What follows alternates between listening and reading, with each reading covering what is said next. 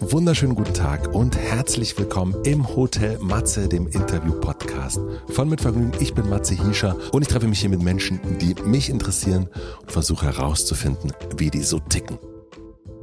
Aktuell befinde ich mich in einer kleinen Winterpause und deswegen gibt es keine neuen Folgen im Hotel Matze zu hören. Allerdings haben wir uns überlegt, ein paar alte Folgen nochmal aufzulegen, denn ich weiß nicht, wie es euch geht, aber ich verpasse auch manchmal eine Folge meines Lieblingspodcasts. Da habe ich das übersehen, habe keine Zeit gehabt in der Woche und dann ist das auch raus aus meinem System. Oder aber auch, ich höre mir auch nochmal eine alte Folge an und entdecke da nochmal ganz neue Sachen, weil man sich auch an viele Sachen gar nicht erinnern kann. Deswegen gibt es hier auch gerade, wenn ich im Winterschlaf bin, nochmal alte Folgen. Eine alte Folge, an die ich mich total gerne erinnere, ist die Folge mit Bill und Tom Kaulitz von Tokyo Hotel. Wir haben diese Folge 2020 aufgenommen und es ist ja so, dass schon relativ viel berühmte Menschen ins Hotel Matze kommen. Aber meistens ist es so, dass meine Kolleginnen und Kollegen von Mitvergnügen das vollkommen kalt lässt, wer da jetzt so als nächstes kommt und die Nachbarschaft auch. Und da interessiert sich eigentlich niemand dafür, ob da jetzt, wer da jetzt gerade so im Hotel Matze sitzt, wenn sie so durch die Scheibe gucken. Als Bill und Tom vorbeigekommen sind, war das auf jeden Fall anders. Alle waren total aufgeregt. Ich war auch irgendwie total aufgeregt. Und ich habe gesehen, wie oft Leute durch die Scheibe durchgeguckt haben, wie mein Team äh, sehr, sehr nervös gewesen ist, die ganze Zeit aufgescheucht durchs Büro gelaufen ist. Das war auf jeden Fall was Besonderes, weil Bill und Tom irgendwie ja doch die letzten großen Stars äh, unserer Generation sind, finde ich auf jeden Fall. Und das Besondere an diesem Gespräch ist zum einen das Gespräch, finde ich, das war ein sehr, sehr zugewandtes Gespräch, ein sehr offenes Gespräch. Mm, wir haben darüber geredet, dass sie ja gar nicht mehr so sehr für ihre Musik wahrgenommen werden, sondern einfach als Bill und Tom Kaulitz. Und ich wollte wissen, wie das so für die ist. Und damals, 2020, gab es ihren Podcast noch gar nicht. Kaulitz Hits. Interessanterweise haben sie mir, als wir fertig waren mit unserem Podcast, nämlich danach erzählt, ah, wir überlegen auch gerade, ob wir nicht einen Podcast machen sollten. Wir sind auch so ein bisschen im Gespräch, hm, wissen auch nicht so richtig.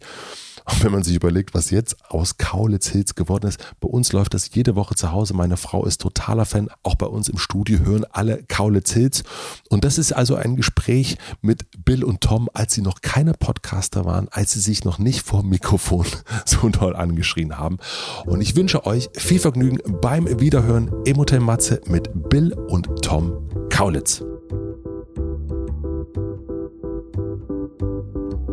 Furchtbar. Ich bin wirklich, wenn, wenn Leute, also wenn ich jetzt so, ne, irgendwas so Moderationsmäßiges machen muss oder irgendwas so im Fernsehen, wo dann Leute, die dann vor den Text geben, dann ist es wirklich schlimm. Ich bin dann so strebermäßig, ich bin so fünf Minuten vor der Zeit da, ich kann meinen kompletten ja, du Text. bist ganz schlimm. Also du bist ganz schlimm, ich bin so, ich werde ein bisschen besser. Ja, ich wirklich bin zehn Minuten vorher da. Das hätte ich auch nicht gedacht. Ja, ach, waren wir zehn Minuten zu früh? zehn Minuten zu ja. früh. Ach so, und ja, das war schon, das ist typisch. Und, und wir saßen schon eine Viertelstunde im Hotel und haben, wir gedacht, haben na, gewartet. Wir so, ah, es soll ja. nicht zu uncool sein. Wir wollen nicht viel zu früh kommen. nee, wir sind, wir sind total äh, spießig, wenn es zur Arbeit kommt. Also ihr seid, also seid ihr beide gleich perfektionistisch? Ja, aber in unterschiedlichen Bereichen. Bill nimmt dieses, also Bill nimmt vor allem dieses zu spät kommen und dieses ähm, niemandem absagen, sich immer zurückmelden, immer auf alles antworten, das nimmt Bill so ganz ernst, also total. Darum ist er auch ähm, zentrale Kaulitz. Also das heißt, äh, bei mir melden sich die Leute schon gar nicht mehr, sondern die wissen, wenn ich eine Antwort will und das in Zeit und wenn das klappen soll, dann melden Ehrlich gesagt will. nervt mich das massiv, weil es hat so Züge angenommen von ich bin jetzt irgendwie Toms Assistent, was irgendwie total was total realistisch ist. Ja. Das heißt, die Leute sind jetzt immer alle, die wissen, ah, Tom reagiert gar nicht mehr und er ruht sich immer mehr darauf aus, dass ich mich ja bei allen melde und von daher ist es dann immer so, dass dass alle dann auf dass Aber alle dann, wenn sie Termine mit uns zusammen machen wollen oder eine Verabredung, dann schreiben sie alle immer mir. sagen so, ey, kannst du Tom nicht mal fragen, ob er irgendwie auch und so. Aber perfektionistisch, an, so was die Arbeit angeht zum Beispiel, sind wir beide einfach extrem. Also ich bin ja. im Studio zum Beispiel, ich brauche unglaublich lange. Das mag Fiete zum Beispiel auch nicht so. Ne, die Plattenfirma, die sagt dann immer so, können wir nicht mal, ähm, kannst du das schaffen in zwei Wochen? Und ich immer so, naja, zwei Monate. Wird knapp. Ja. Also. Aber warum ist das bei dir so in der Musik? Weil ich kann das denn nicht aus der Hand geben. Ich produziere ja für unsere Band mittlerweile äh, die meisten Sachen selbst und ähm, und ich bin einfach so, also von der Bassdrum bis zum Vocal Edit mache ich alles, Mixing, also bis es dann zum Master geschickt wird, mache ich sozusagen alles. Also jedes Recording, jedes Instrument, das Writing, alles. Mhm. Ähm, Und ich habe dann halt natürlich immer, also jeden Tag, wenn ich ins Studio komme und wieder einen Mix höre oder einen Song höre, den wir gemacht haben, ich habe immer wieder eine Änderung. Ich habe immer bei jedem Durchhören, will ich wieder was ändern, dann gefällt mir irgendwas nicht, eine Automation nicht dies, das, das fällt den Jungs und niemandem sonst eigentlich auf, aber mir fällt es unglaublich schwer, irgendwann zum Punkt zu kommen, wo man sagt, okay, das ist jetzt geil. Es ist auch furchtbar, weil wir gerade jetzt in der Studiophase sind und wir treffen uns jetzt gerade mit anderen ähm, ne, Produzenten und anderen Songschreibern und so und sind mit anderen Leuten kreativ seit Jahren mal wieder, weil wir haben das ganz lange nicht gemacht. Und jetzt machen wir das gerade und ich gehe so hinter das Vocal Mic und sollte meine Vocals aufnehmen und sing das einmal und er so, okay, super, haben, haben wir. wir. Und wir gucken ihn so an, wir so, hä?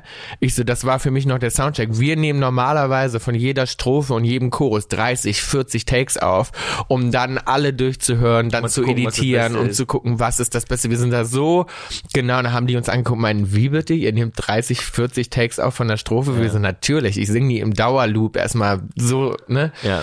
Und das kennen die gar nicht. Das ist dann für viele ist das ein bisschen bisschen weird, wie versessen wir sind. Ich habe auch das Gefühl, das wird immer schlimmer. Mein Mikrofon muss auch genau gerade sein und mein mein Popschutz muss genau richtig stehen. Es muss alles mittig sein und so. Wir sind so ganz schlimm sauber und organisiert auch im Studio und so. Also vielleicht gibt, ist das krankhaft mittlerweile. Es gibt ja auch so Sänger, die das genau haben. Also Sängerin auch natürlich, äh, die so ganz, also diese tagelang vorher schon sich darauf vorbereiten, gedanklich, dass es genau richtig ist. Und ich denke da natürlich, ich höre das überhaupt nicht. Also ich glaube, ganz viele würden das überhaupt nicht hören, die da sagen dann, ey, ob das jetzt der Take war oder der, aber ich bin dann auch so mittlerweile, weil wie gesagt, wir das auch selber produzieren und aufnehmen, ich weiß dann ganz genau, wie ich klingen will und wenn das dann nicht haargenau so ist, dann muss ich es noch 200 Mal singen, ähm, bevor ich dann da hinkomme. Klar, die Zuhörer draußen würden das im Leben nicht hören, das interessiert die wahrscheinlich auch gar nicht. Das ist nur für einen selber, dass man so Peace of Mind hat irgendwie, ne? Versucht ihr das wieder loszuwerden so ein bisschen? Also wenn ihr gerade sagt, ihr habt arbeitet jetzt mit anderen Leuten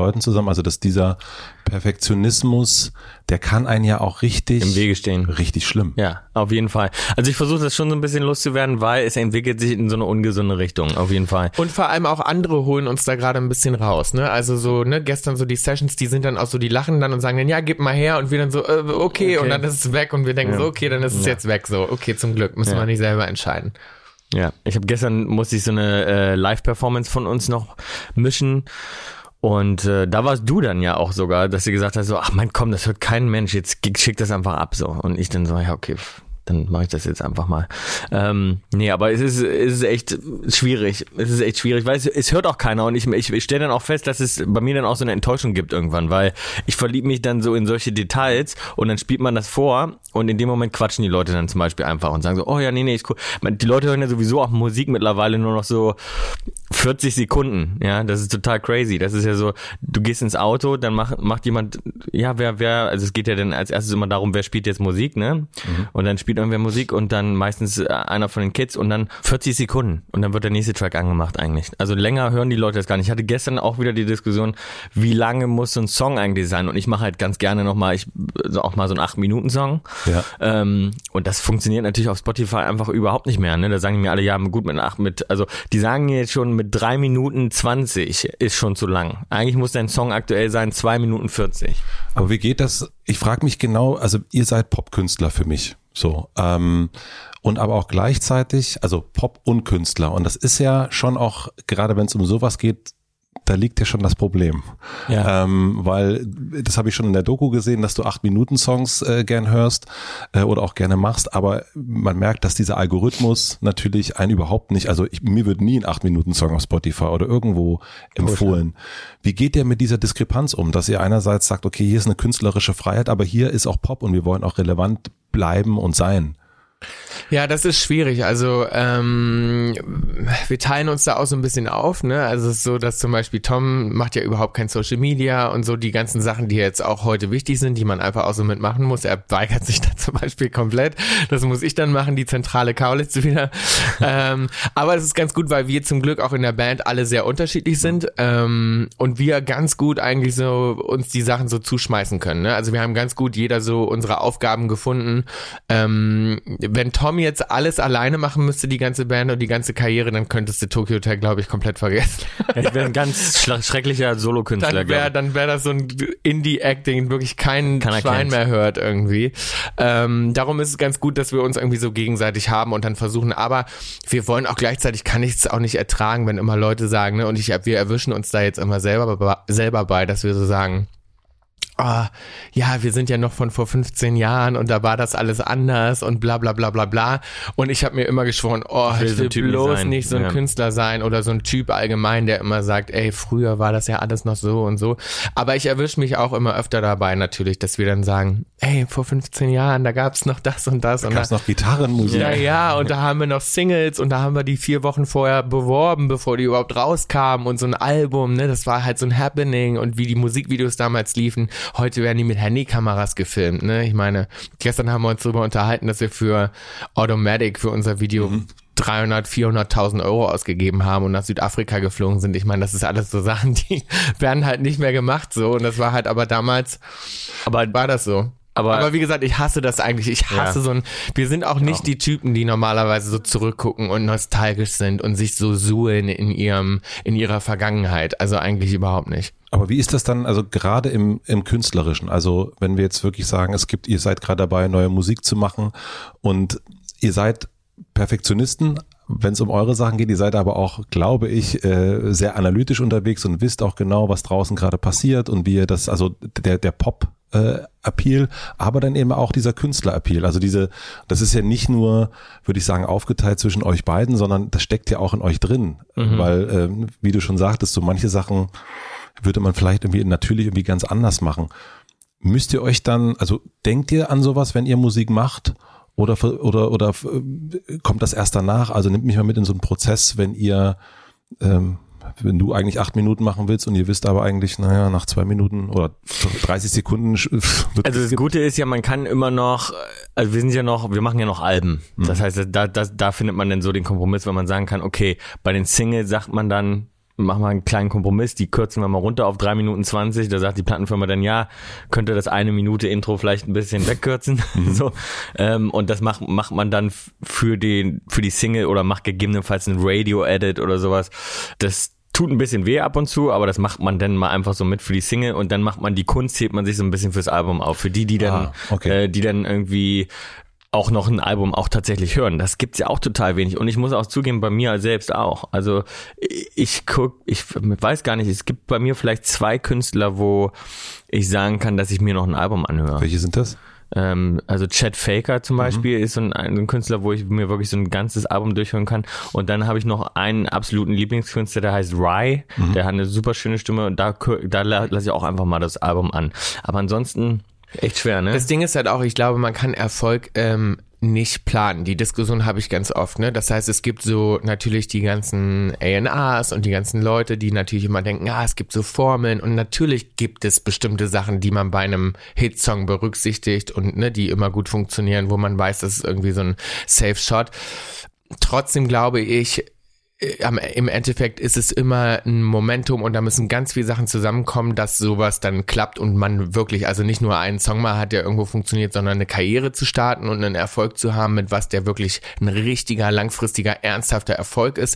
Da gehört viel mehr dazu und da kann man nicht, da kannst du nicht sitzen und das ausklügeln. Das heißt, wir gehen zum Beispiel nie ins Studio und sagen jetzt, okay, was würden dann die Leute gerne hören da draußen oder was ist jetzt relevant und skippen uns erstmal durch die Top 10 oder so. Also das machen wir überhaupt nicht, sondern ich glaube, um erfolgreich zu sein und muss man erstmal selber das lieben. Das heißt, für uns ist immer der Test, wir müssen selber die Musik anmachen und dann denken, boah, geil und Bock haben auch unseren Freunden das vorzuspielen. Das wir, ist nämlich der Key. Ich habe immer das Gefühl, es gibt auch viele Leute da draußen, die, wo ich mir einfach nicht vorstellen kann, dass die jetzt zu Hause da, oder dann im Auto sitzen und dann zu ihren Freunden sagen, jetzt pass mal auf, jetzt spiel ich dir mal meinen neuen Song vor, der ist geil. Genau. Das kann ich mir nicht Ich vorstellen. glaube, will dass viele sich schämen würden, Schämen würden, ja, das und glaube ich sagen, auch. "Mm, ja, ich habe einen neuen Song, kannst du ja dann mal anhören, aber die den nicht unbedingt anmachen. Das ist halt eher ein Song für die Plattenfirma und für den Erfolg und weil man die Nische gefunden hat, wo man weiß, okay, das funktioniert jetzt, ja. Aber ich kann mir nicht vorstellen, dass sie das privat geil finden. Aber seid ihr in eurer Karriere, also ich meine, eure Karriere hat angefangen mit einem Riesenhit und das ist selten würde ich sagen, dass das so ist, weil meistens arbeiten Bands sich irgendwann da so hin. Mhm. Und ihr seid mit dem Monsun sozusagen äh, äh, da gewesen. Ist dieses, wir gucken nicht, was war und was sein könnte, ist das schon immer dann so gewesen oder habt ihr in eurer Karriere, also diese Erkenntnis, es muss uns selbst gefallen, ist das eine Erkenntnis, die von, äh, die 15 Jahre alt ist oder ist es eine Erkenntnis, die ihr euch wie auch immer schmerzhaft oder nicht schmerzhaft erarbeiten musstet? Also es ist was, was schon immer da war, weil wir haben auch damals bei der ersten Platte und auch bei Monsun ähm, also so als Teenie-Band sozusagen oder als Kinderband, mhm. haben wir die Musik gemacht, die wir da geil fanden. Das fanden wir total geil. Also damals, das war ähm, einfach die Musik, die wir gemacht haben. Ne? Wir haben das dann performt, das haben wir nur vorgespielt. Also da sind wir nach dem Studio, sind wir nach Hause gekommen und haben das jedem gezeigt, dem, dem wir kannten und also von Leuten, die wir nicht mochten, wie unsere Lehrer, bis hin zu unseren Freunden. Also weil ihr ganz stolz drauf wart?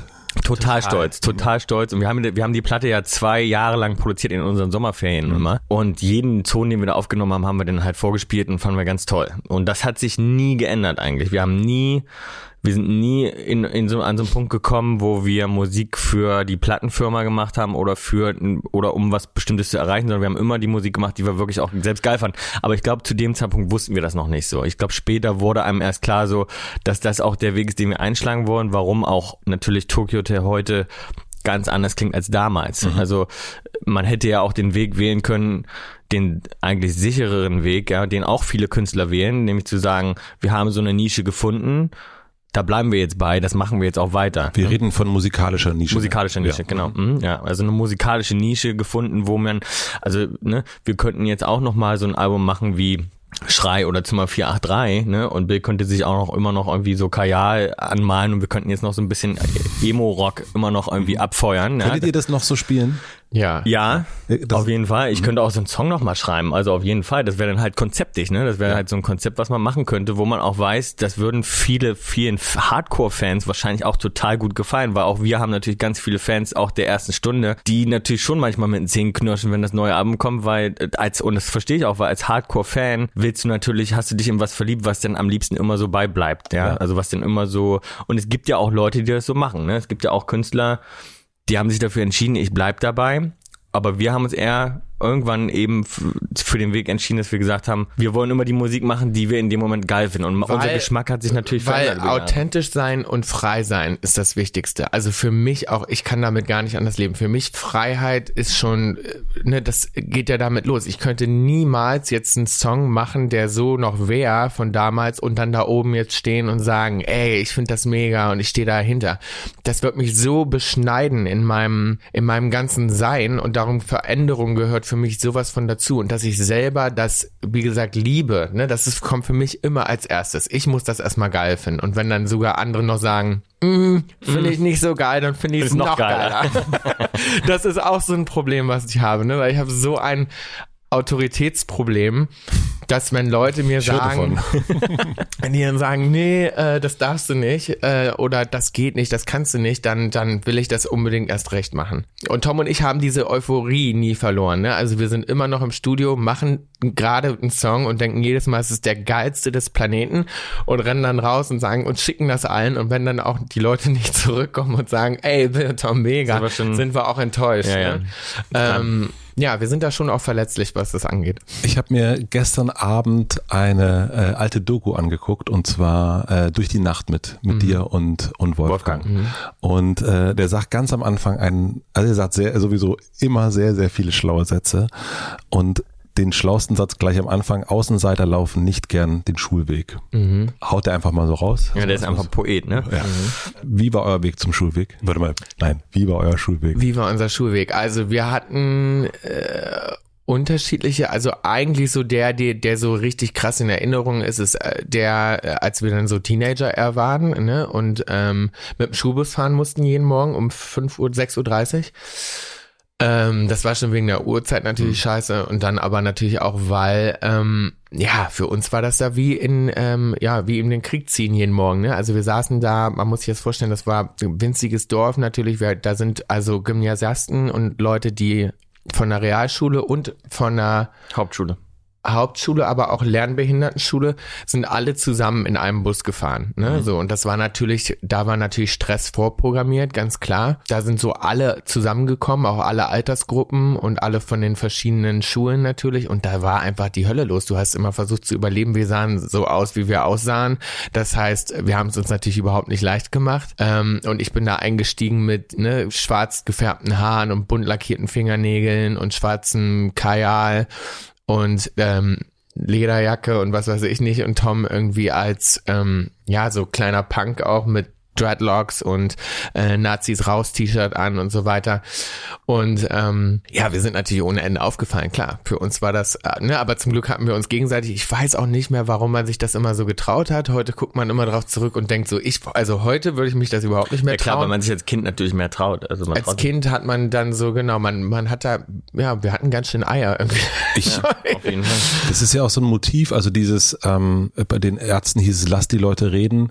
Ähm, ich habe das dann so bei eurem Chateau-Song aus dem letzten Jahr, ist das auch nochmal Let Them Talk. Mhm. Woher kommt, also das ist irgendwie scheinbar, ist das etwas, was äh, ja auch Karriereentscheidungen und was ihr erst schon hattet mit diesem, äh, was auch immer wir wollen, sozusagen, wir wollen das, also dieses sich ein bisschen auch davon ausschließen, was die anderen denken oder sagen es ist irgendwie so ein Motiv, finde ich, was so von Anfang, also was ich so bei euch so mhm. Äh, die ganze Zeit sehe. Ist das, stimmt das oder ist das, das liege ich da falsch? Das stimmt tausend Prozent. Ich glaube, das liegt daran, dass Tom und ich uns immer unser eigenes Universum geschaffen haben, ne? weil wir zu zweit immer so connected waren und alles besprochen haben und die Welt analysiert, seitdem wir reden können. Ja, äh, ja in unserem Kinderzimmer. Das heißt, wenn die Tür zuging, haben wir uns dann immer darüber besprochen und was wir finden und was wir denken und das war immer unsere Wahrheit. Und was dann andere drumherum gesagt haben, hat für uns dann nie gezählt, oder meinst du nicht auch? Ja, also auf jeden Fall ist, glaube ich, diese Zwillings Connection der Schlüssel gewesen, um das überhaupt durchzuziehen. Weil ansonsten,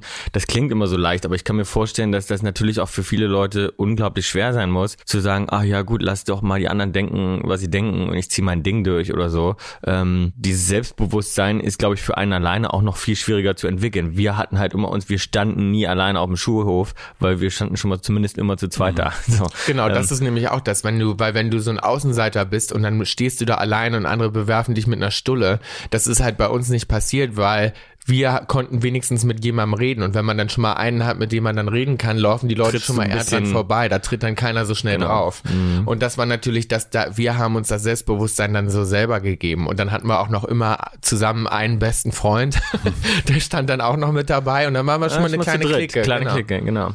Und das war, glaube ich, das, wie wir das überlebt haben. Alleine kann ich mir das überhaupt nicht vorstellen, ehrlich gesagt. Also wir wurden ja auch strafversetzt mhm. und als wir dann schon in getrennte Klassen mussten und dann nicht mehr auch auf, ne, an einer Schulbank saßen und das irgendwie zusammen machen konnten, das war dann das war schon mal auch schwieriger. Ja. Ne? Das war ja dann auch schon so, dass wir dachten so, uh, lieber einen Kopf runter und so und ich bin nicht allein auf Toilette gegangen und so, das habe ich mich dann auch nicht getraut. Hab dann lieber aufgehalten die ganze Zeit und so, also. Also lass die Leute reden eigentlich, weil wir haben uns. Mhm. Genau, so ein bisschen ja lass die Leute reden, man hat, man hat sich und dann baut man sich auch irgendwie so eine Welt, in der man irgendwie auch dann zufrieden ist, ne? Und das ist bis heute so, ne?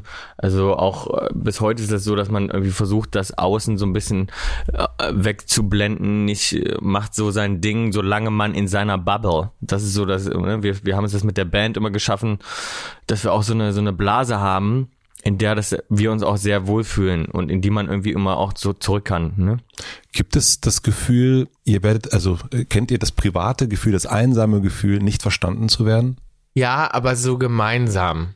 Mhm. Ne, also das Problem ist ja immer, dass wir gemeinsam diese Gefühle haben. Ne? Also wir sind dann gemeinsam verletzt oder darum, wir nehmen uns so oft gar nicht als so mhm. zwei unterschiedliche Menschen wahr. Das ist natürlich auch so das Problem, ne? weil wir haben immer unsere gemeinsame Wahrheit und wir arbeiten an allem immer zusammen und es gibt nichts, was wir nicht vorher miteinander besprechen. Ne? Wenn mich jemand was fragt oder anruft, dann ist immer sofort, hm, ich bespreche das nochmal mit Tom.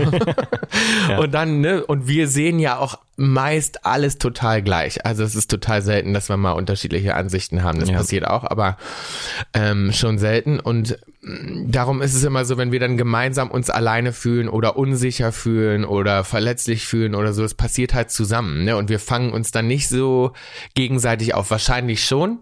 Mhm Das kriegen wir halt nur nicht mit, ne? Also ich denke schon, weil wir eben. Wir fühlen uns oft dann eben gemeinsam traurig oder gemeinsam nicht verstanden. Und das ist ja immer schöner, als sich alleine traurig zu Fall. fühlen. Von daher ist es jetzt schon ein Auffangen auf eine Art ja. und Weise. Aber ich meine, es ist nicht ein Auffangen im Sinne von, Tom kommt dann rein und sagt, ey Bill, Kopf hoch. Es ja. ist doch alles super oder so. Also nee. das so nicht, sondern wir lassen dann zusammen den Kopf hängen. Welche Sachen verunsichern euch? Hm. Also mich verunsichert ehrlich gesagt so ein bisschen immer, wenn Leute immer alles gut finden. Also ich glaube, wenn wir uns nicht reiben mit jemandem, dann bin ich verunsichert. Ich glaube, wenn alle immer alles durchwinken zum Beispiel, weil wir kennen immer Gegenwind. Ne? Also wir kennen das immer, dass wir diskutieren müssen. Ne? Und darum sind wir auch so schnell und sind immer so und zu zweit kommt keiner gegen uns an und wir sind eigentlich immer gewappnet, äh, äh, äh, bereit, eine Diskussion zu führen oder so einen kleinen Krieg zu führen mit irgendjemandem.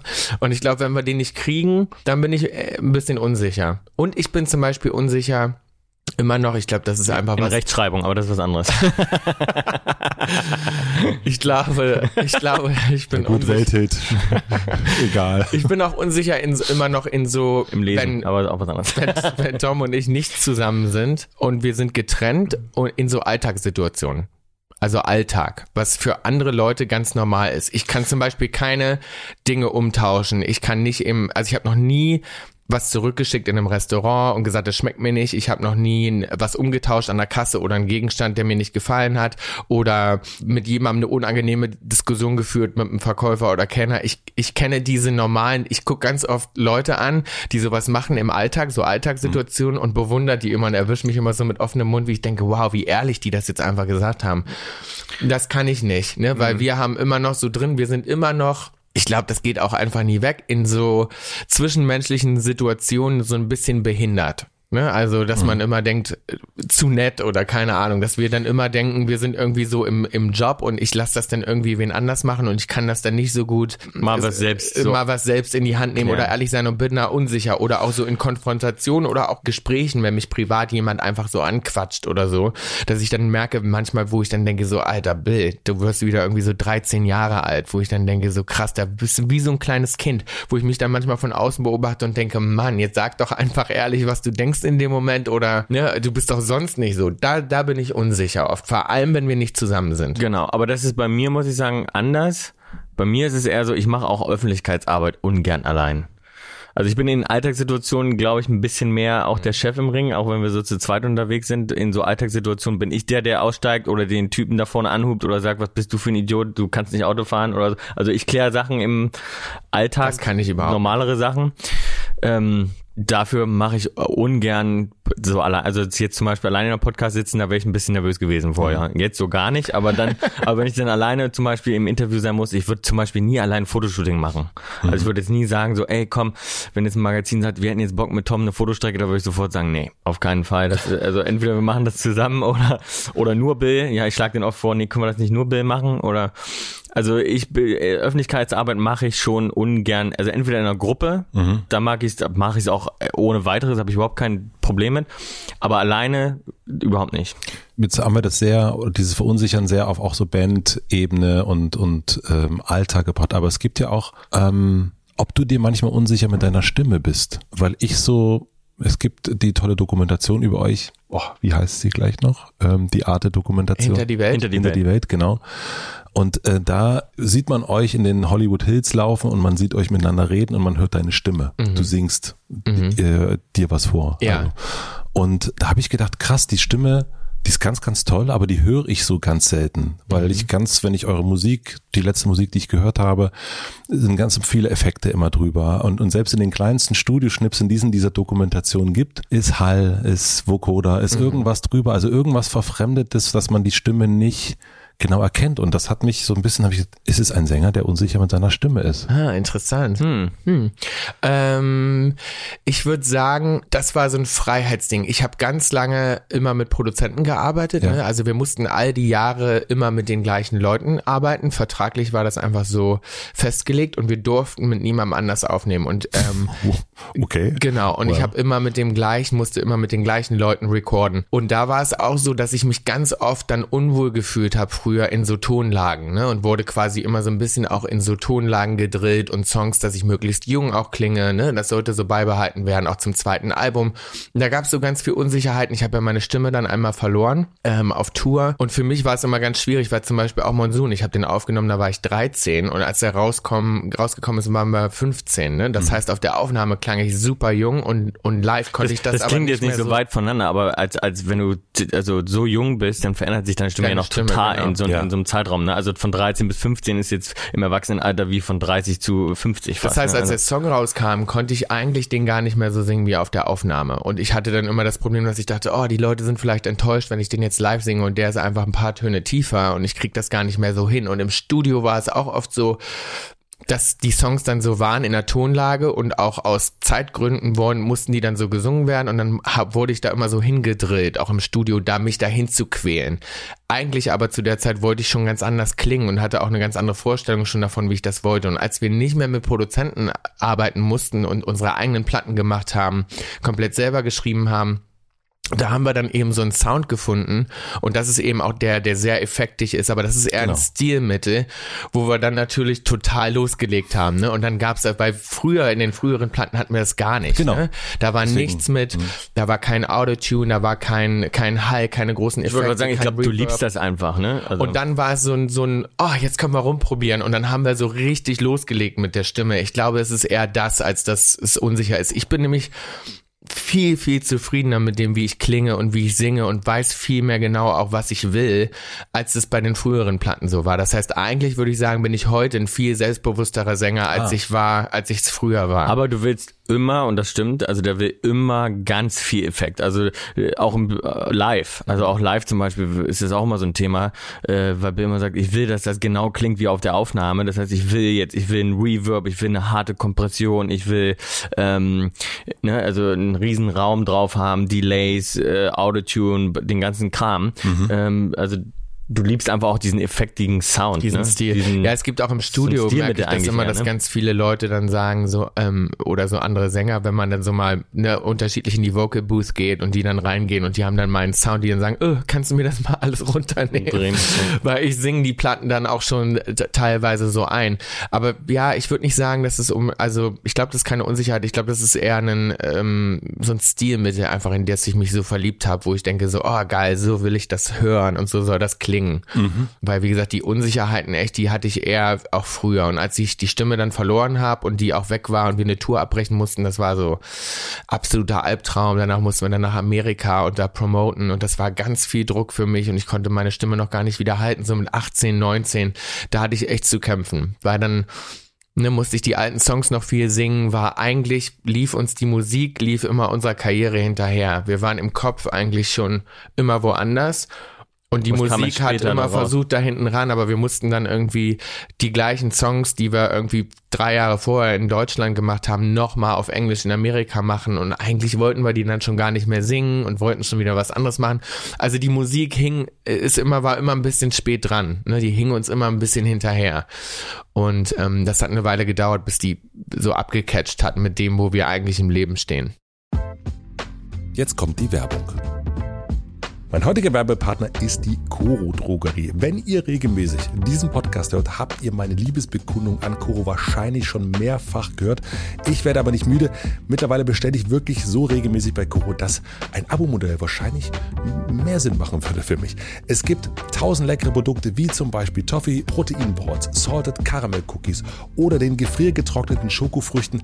Wenn ihr die bestellt, werdet ihr garantiert auch schwach. Worüber ich besonders stolz bin, mit Vergnügen, also hier meine kleine Firma, hat gemeinsam mit Koro eine vegane Bio-Currywurst in Curry-Tomatensauce entwickelt.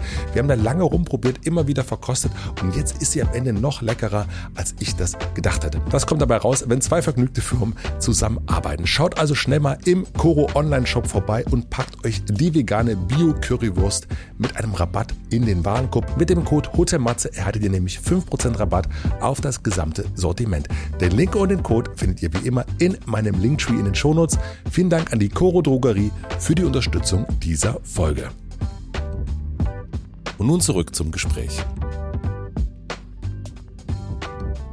Ich habe das gerade schon so ein bisschen äh, so im Nebensatz gesagt. Wir mussten mit den gleichen Leuten arbeiten und so weiter. Wie war das? Also wie, wie war der aufgebaut? Ich habe das irgendwann jetzt auch äh, in der Recherche gesehen.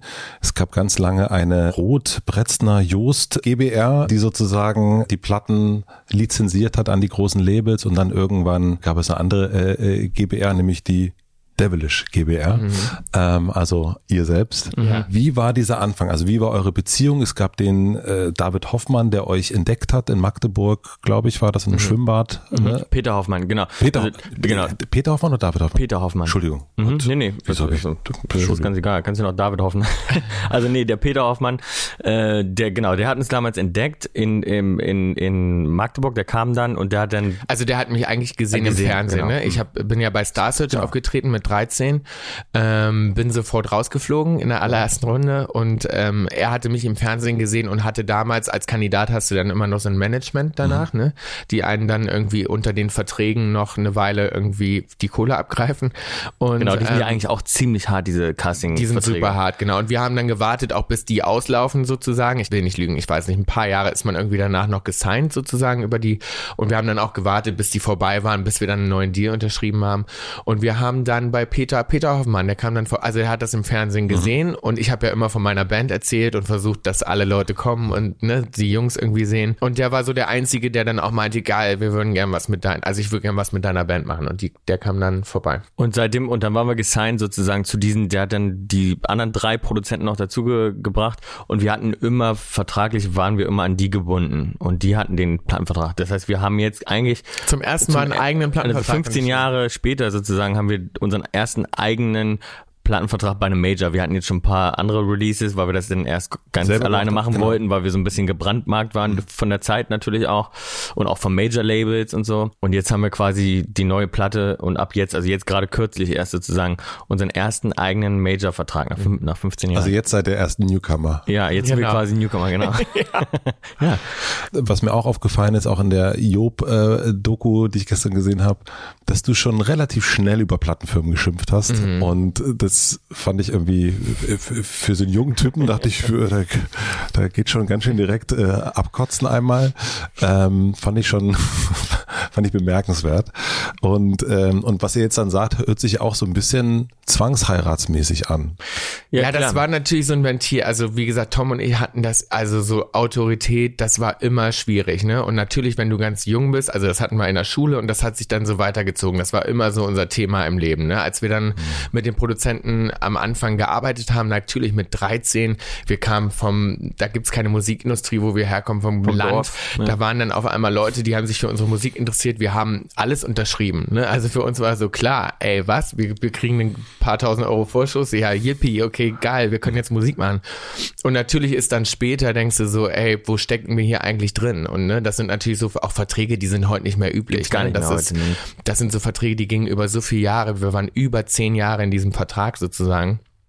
Und natürlich ist man dann irgendwann, äh, denkt man so, ey, ich will auch mal was anderes machen und du bewegst dich und veränderst dich und was du mit 13 unterschrieben hast, findest du natürlich mit 18, 19 nicht mehr cool. Als ich zum Beispiel das Job-Ding gemacht habe, da war ich ja, glaube ich, 20 dann mhm. oder so.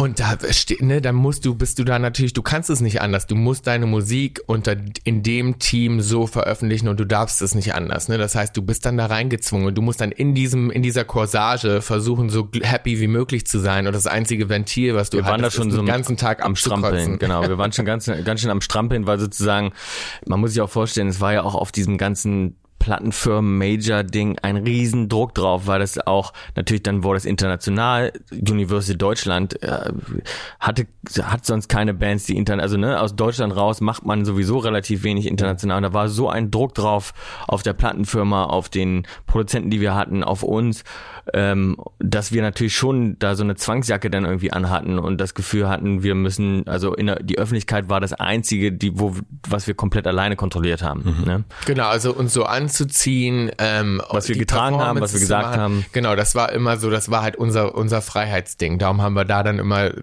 uns gar Gas nichts gegeben. sagen lassen und äh, ordentlich Gas gegeben so. Ähm, weil klar, natürlich bist du hier und da auch unglücklich. Ich glaube, das kennt auch jeder Künstler. Auch wenn wir heute jetzt so mit jungen Leuten jetzt im Studio auch sind und so, und das sind dann ne, auch so Künstler, die ihre ersten Deals zahlen, das ist ja immer die gleiche Story. Ne? Die meisten sind in irgendeinem Management, Scheißvertrag. die, wo sie nicht rauskommen und so. Und ähm, ich glaube, man muss da auch immer einmal durch. Ne? Also wir haben auch gesagt, man muss das auch einmal haben und wir haben danach dann zum Beispiel auch in unseren ganzen, ähm, wo wir das dann selber gemacht haben und nur Vertriebsdeals hatten und so weiter, haben wir die Tür ja zugemacht, haben keinen mehr ins Studio gelassen, äh, niemand durfte uns was sagen, wir wollten bloß nirgendwo eine Unterschrift drunter setzen. Wir wollten auch kein A&A. Und das muss man eben einmal machen, um dann auch die Tür wieder langsam danach wieder zu öffnen und zu gucken, ach hallo, jetzt machen wir mal wieder auf und gucken mal, wen finden wir dann so cool. Ich glaube, das sind einfach so Phasen, die man als Künstler auch durchmachen muss. Wie ist jetzt die Devilish GBR? Wie, äh, wie ist euer Business jetzt aufgebaut? Das, also die Devilish GBR, die heißt Devilish GBR, weil unser allererster Erste Band. Bandname auch Ach so, ja. Devilish war. Ähm, und äh, die Devilish GBR sind einfach wir, vier. äh, wir vier. Ja, also, also ähm, Bill, ähm, Georg, Gustav und ich. Ja. Und wie teilt ihr euch das Ganze jetzt auf? Also es kommt ja jetzt, ist ja schon so ein bisschen klar bei euch beiden, wie ähm, so ein paar Sachen haben wir jetzt schon erfahren, sozusagen, wie das musikalisch läuft. Hier die acht Minuten naja, auf der einen Seite. Also wir haben eine super Struktur in der Band, die wir echt schon immer hatten, weil die Frage kommt natürlich auch oft, viele sagen dann, Mensch, was denn eigentlich mit Georg und Gustav, wollen die nicht auch mal irgendwie äh, dabei sein oder mal irgendwie vorne stehen? Und wir haben, wir haben, wir haben das auch in der Band nie besprochen. Ne? Bei uns gab es nie, weil es gibt ja auch unglaublich viele Bands, wo die sich dann streiten, die dann sagen, ja, aber ich will auch mal ein bisschen vorne aufs Cover drauf oder so. Ähm, wir hatten solche Art von Diskussionen hatten wir in der Band noch nie. Es war immer klar, ähm, Gustav macht eigentlich fast gar nichts. Also der hat eigentlich, also den, Gustav ist so ein Drummer, so der ich, für uns typische Drummer. Ich weiß nicht, wie es bei anderen ist, aber bei uns ist immer so, ja, äh, Gustav, den ruft man halt an, wenn's was zu trommeln gibt, ne? Also der kommt dann ins Studio, dann spielt er ähm, bisschen Schlagzeug oder wir rufen ihn halt an und sagen so, du, wir gehen jetzt nächstes Jahr auf Tour von März bis äh, September. Kannst du da? Ja, okay. Ja, dann okay. Schön. Und dann ähm, und dann geht's halt auf Tour, ne? Und ansonsten ist der totaler Family Guy, lebt äh, total zurückgezogen, ist auch der einzige von uns, der noch in Magdeburg ähm, wohnt. Äh, Georg hat sich über die Jahre immer mehr zum totalen Backoffice Finanztypen, also der klärt alles, weil wofür Bill und ich keine Zeit haben, weil wir den ganzen Tag crazy sind, so. Äh, Also entwickelt- Georg hält uns auch den Rücken frei, dass wir das Genau. auch alles so machen können ne? und wir im Studio sein können, kreativ sein Also können. er ist sozusagen so ein bisschen Management auch. Genau, So also Georg guckt immer und er erinnert uns jeden Tag, ey, heute ist Hotel Matze. genau. Oder der liest auch äh, natürlich die, also auch die ganzen Verträge. Ich meine, wir machen das viel. Ne? Wir haben auch ein paar Firmen zusammen so als Band, auch aus Frustrationen aus der Vergangenheit. Wir kennen natürlich auch das Musikgeschäft in und auswendig über die vielen Jahre und vielen Verträge und vielen Sachen, die wir gemacht haben. Wir haben Merchandise-Firmen zusammen. Genau. Wir haben auch Live-Agenturen zusammen. Wir machen auch f- Touring für andere Künstler und so weiter. Ach, Also wirklich? wir machen viele Sachen auch ähm, sehr erfolgreich als Band für andere Leute mittlerweile. Was also? Merchandise zum Beispiel. Wir haben eine Firma, die macht äh, ähm, Ticketing. Klam Klamotten. Wir machen Ticketing für andere Leute. Also wir haben ähm, äh, diverse Sachen, wo wir uns selbst auch aus Frustration was aufgebaut haben, weil wir natürlich äh, mit vielen Sachen nicht zufrieden So waren. ein bisschen wie beim Produzieren, ne? Also wir haben ja irgendwann angefangen, hat Tom ja angefangen zu sagen, ey, okay, nee, ich muss das alles selber können im Studio, ne? Da haben wir angefangen, selber ein Studio zu bauen. Tom hat angefangen, das selbst zu produzieren, selber die Vocals aufzunehmen. Und so war das eben bei zum Beispiel auch Merchandise und Klamotten und Booking und Ticketing, so dass wir irgendwann dachten so, okay, wir wissen, wie das funktioniert. Wir wollen aber nicht mehr 30 Prozent an irgendeinen Typen abdrücken, sondern wir haben die ganzen Kontakte ja selber. Und dann fingen wir irgendwann an, für unsere Band sozusagen die Alles Deals selber zu machen oder auch die Klamotten selber zu machen, wo ich gesagt habe, warte mal, nee, nee, nee, nee, da, da hängt noch irgendwer dazwischen, der sich da was wegnimmt. Eigentlich weiß ich selber genau, wie man den Pullover macht. Darum und dann haben wir angefangen, das alles für die Band selber zu machen und dann daraus hat sich immer entwickelt. Darum meine ich zum Beispiel, das ist wieder das Erfolgsding. Ne? Also wir saßen nicht da haben gedacht, hm, wie können wir denn mal clever für andere Leute ähm, Business machen, sondern das ist eben aus dem eigenen Interesse und der Glaube an was, was wir dann gut fanden, was gut sich für uns angefühlt hat. Und dann dadurch haben wir dann angefangen für andere das eben auch zu machen, die dann meinten, ey, das ist ja aber ganz cool bei euch, kann ich nicht auch bei euch das irgendwie machen? Ja, oder halt natürlich ganz natürlich. Die meisten äh, Artists, also es gibt, glaube ich, kaum jemanden, den du jetzt ansprechen würdest, der sagen würde, ja, ich habe einen total geilen Merchandise-Deal. Ja, ne? genau. Die würden alle sagen, hey, ich krieg fast gar nichts von meinem Merchandise. Äh, Was macht denn ihr da? Ja, dann sagen wir, naja gut, wir können das ja mitmachen. Genau. Eigentlich geht's ja allen großen Künstlern so. Mhm. Irgendwann sagen die, ey, weißt du was, das geht mir alles total auf den Nerv, ich mache das selber. Und deswegen eigentlich die großen deutschen Künstler machen das eigentlich alle selbst. Mhm. Ob von Grönemeyer, ihr jetzt wieder Vertrag, können wir gleich nochmal, aber Rammstein, Hosen, Ärzte. Wenn das alles so scheiße ist, Mhm. warum ist es dann noch so? Also warum sind diese Deals noch so? Warum ist die Musikindustrie, ich meine, dass man von Knebelverträgen und Schweinedeals, das ist so gefühlt seit den Rolling Stones Immer so, ja, ja, klar. Und ich denke so, wir sind doch irgendwie 2020, es hat sich doch alles verändert, das ist alles digital. Eigentlich braucht man diese ganzen Quatsch auch gar nicht. Also ich habe das Gefühl, er hat sich schon so ein bisschen verändert, weil also wir haben heute einen ganz anderen Vertrag unterschrieben, unterschrieben als damals. Also ich habe schon das Gefühl, diese Art von Verträgen, wie wir sie hatten, die waren schon und zu der Zeit sogar, wo wir sie noch unterschrieben haben, schon fast noch oldschool. Also die waren wirklich Steinzeit. 90er Jahre Äh, wir fesseln die Band jetzt hier über so viele Jahre zu so einem geringen äh, Prozenten und so. Das, also das gibt's glaube ich, heute schon nicht mehr so richtig. Es gibt ja immer wieder neue Rechtsprechungen auch und immer wieder Künstler, die sich darüber aufregen. Das ist, also ich glaube, es wird schon immer besser, aber es ist natürlich auch so, es gibt halt immer noch diese, diese Dinosaurier in der Musik, also auch in der deutschen Musiklandschaft. Ne? Die da auch immer noch sitzen. Die da immer noch also es sitzen sind auch ganz viel immer noch die gleichen Sesselfurzer, die saßen da schon vor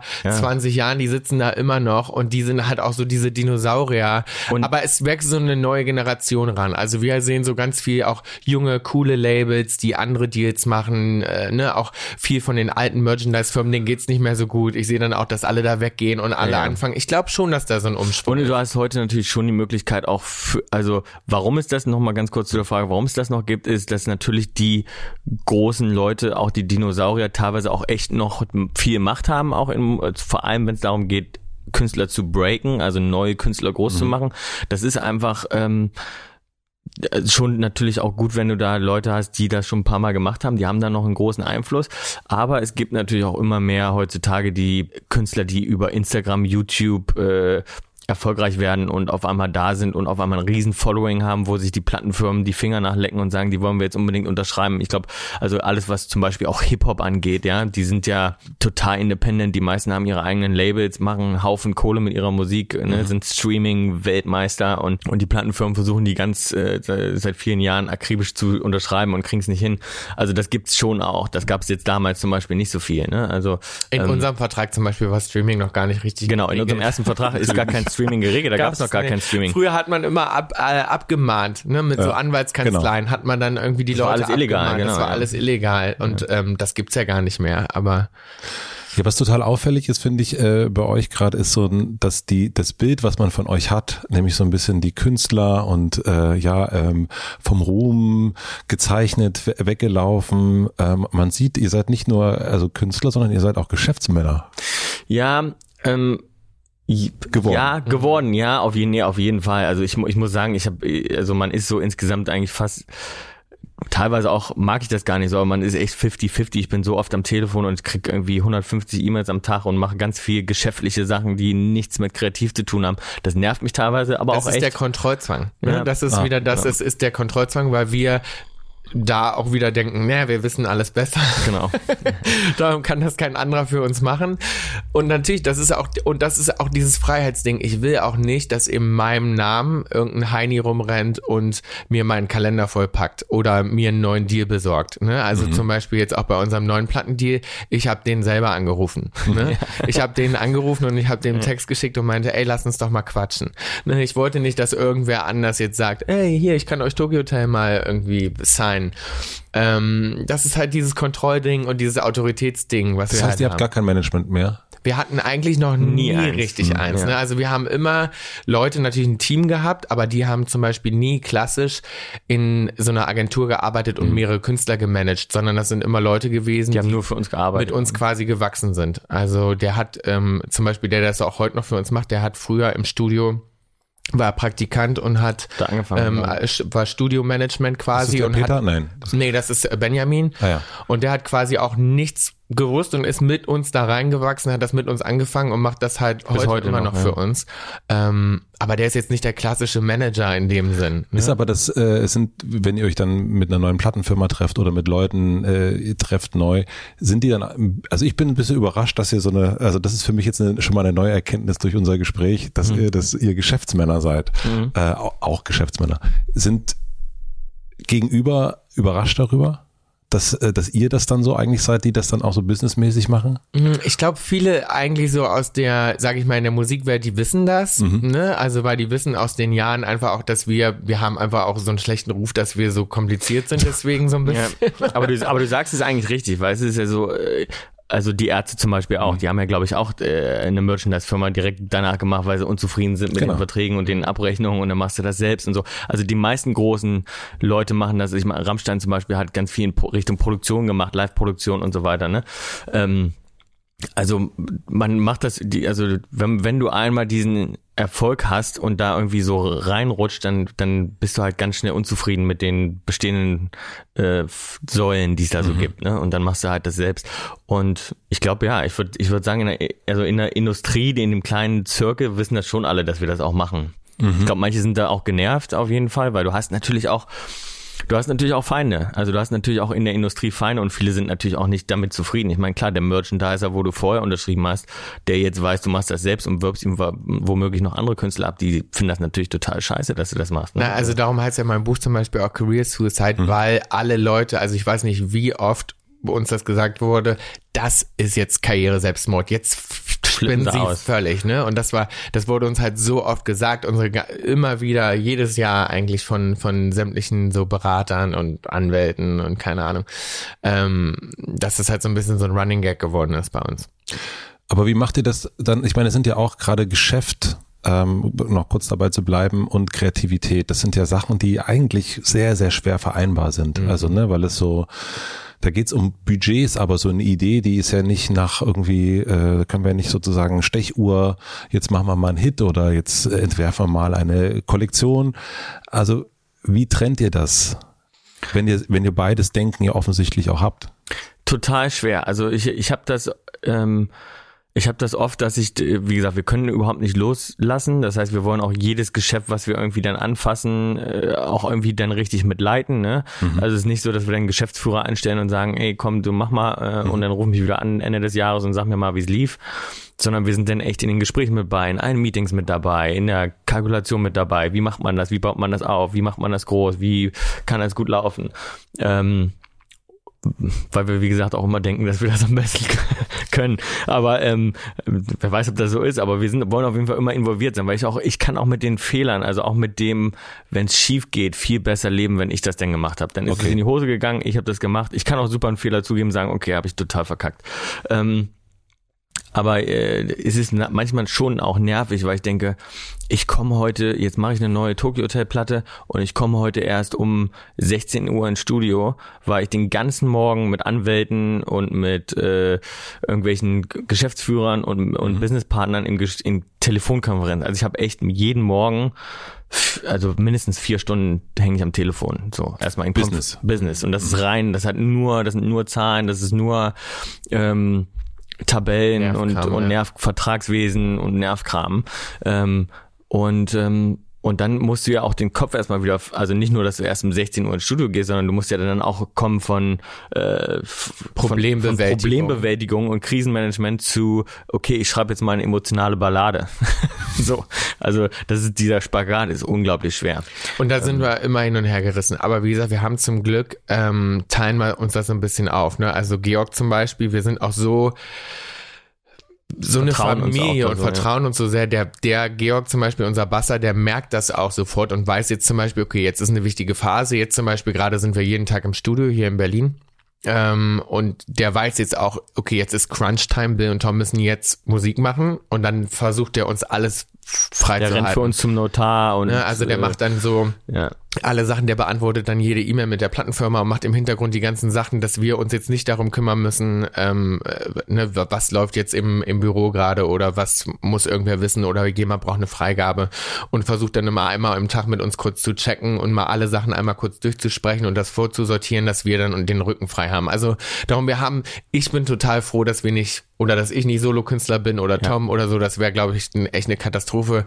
Wir haben einen ganz guten Rhythmus gefunden, so in der Band.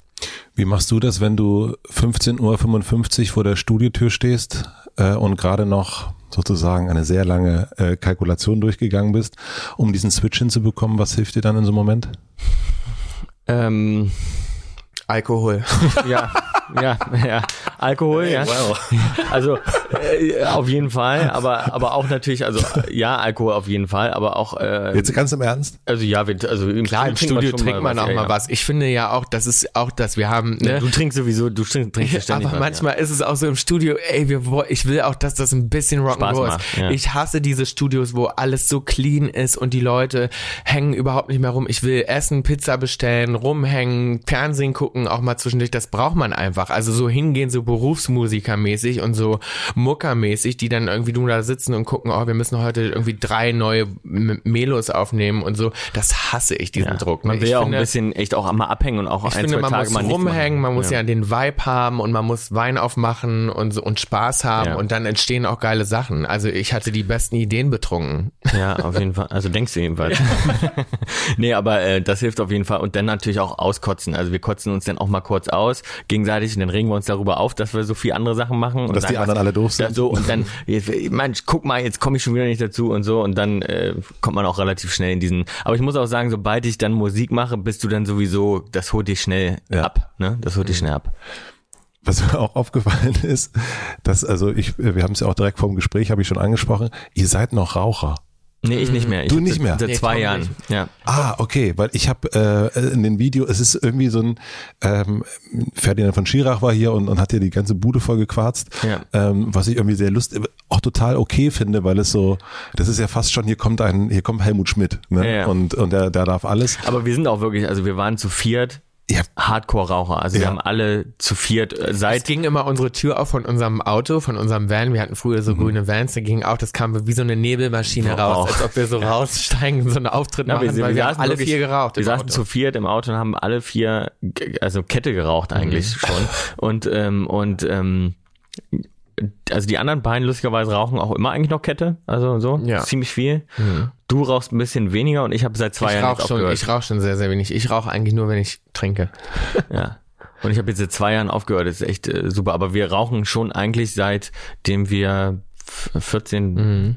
13, 14 sind mhm. eigentlich. Wann war eure erste Zigarette? Also was, was war das für ein Moment? Da waren wir sechs. Mit unserem und das Onkel war mit im unserem Onkel im Baumhaus. Ja. also man muss auch sagen, bei das uns war so eine Karo-Kippe ohne Filter. Ja, bei uns. Mit sechs. Mhm. Ja.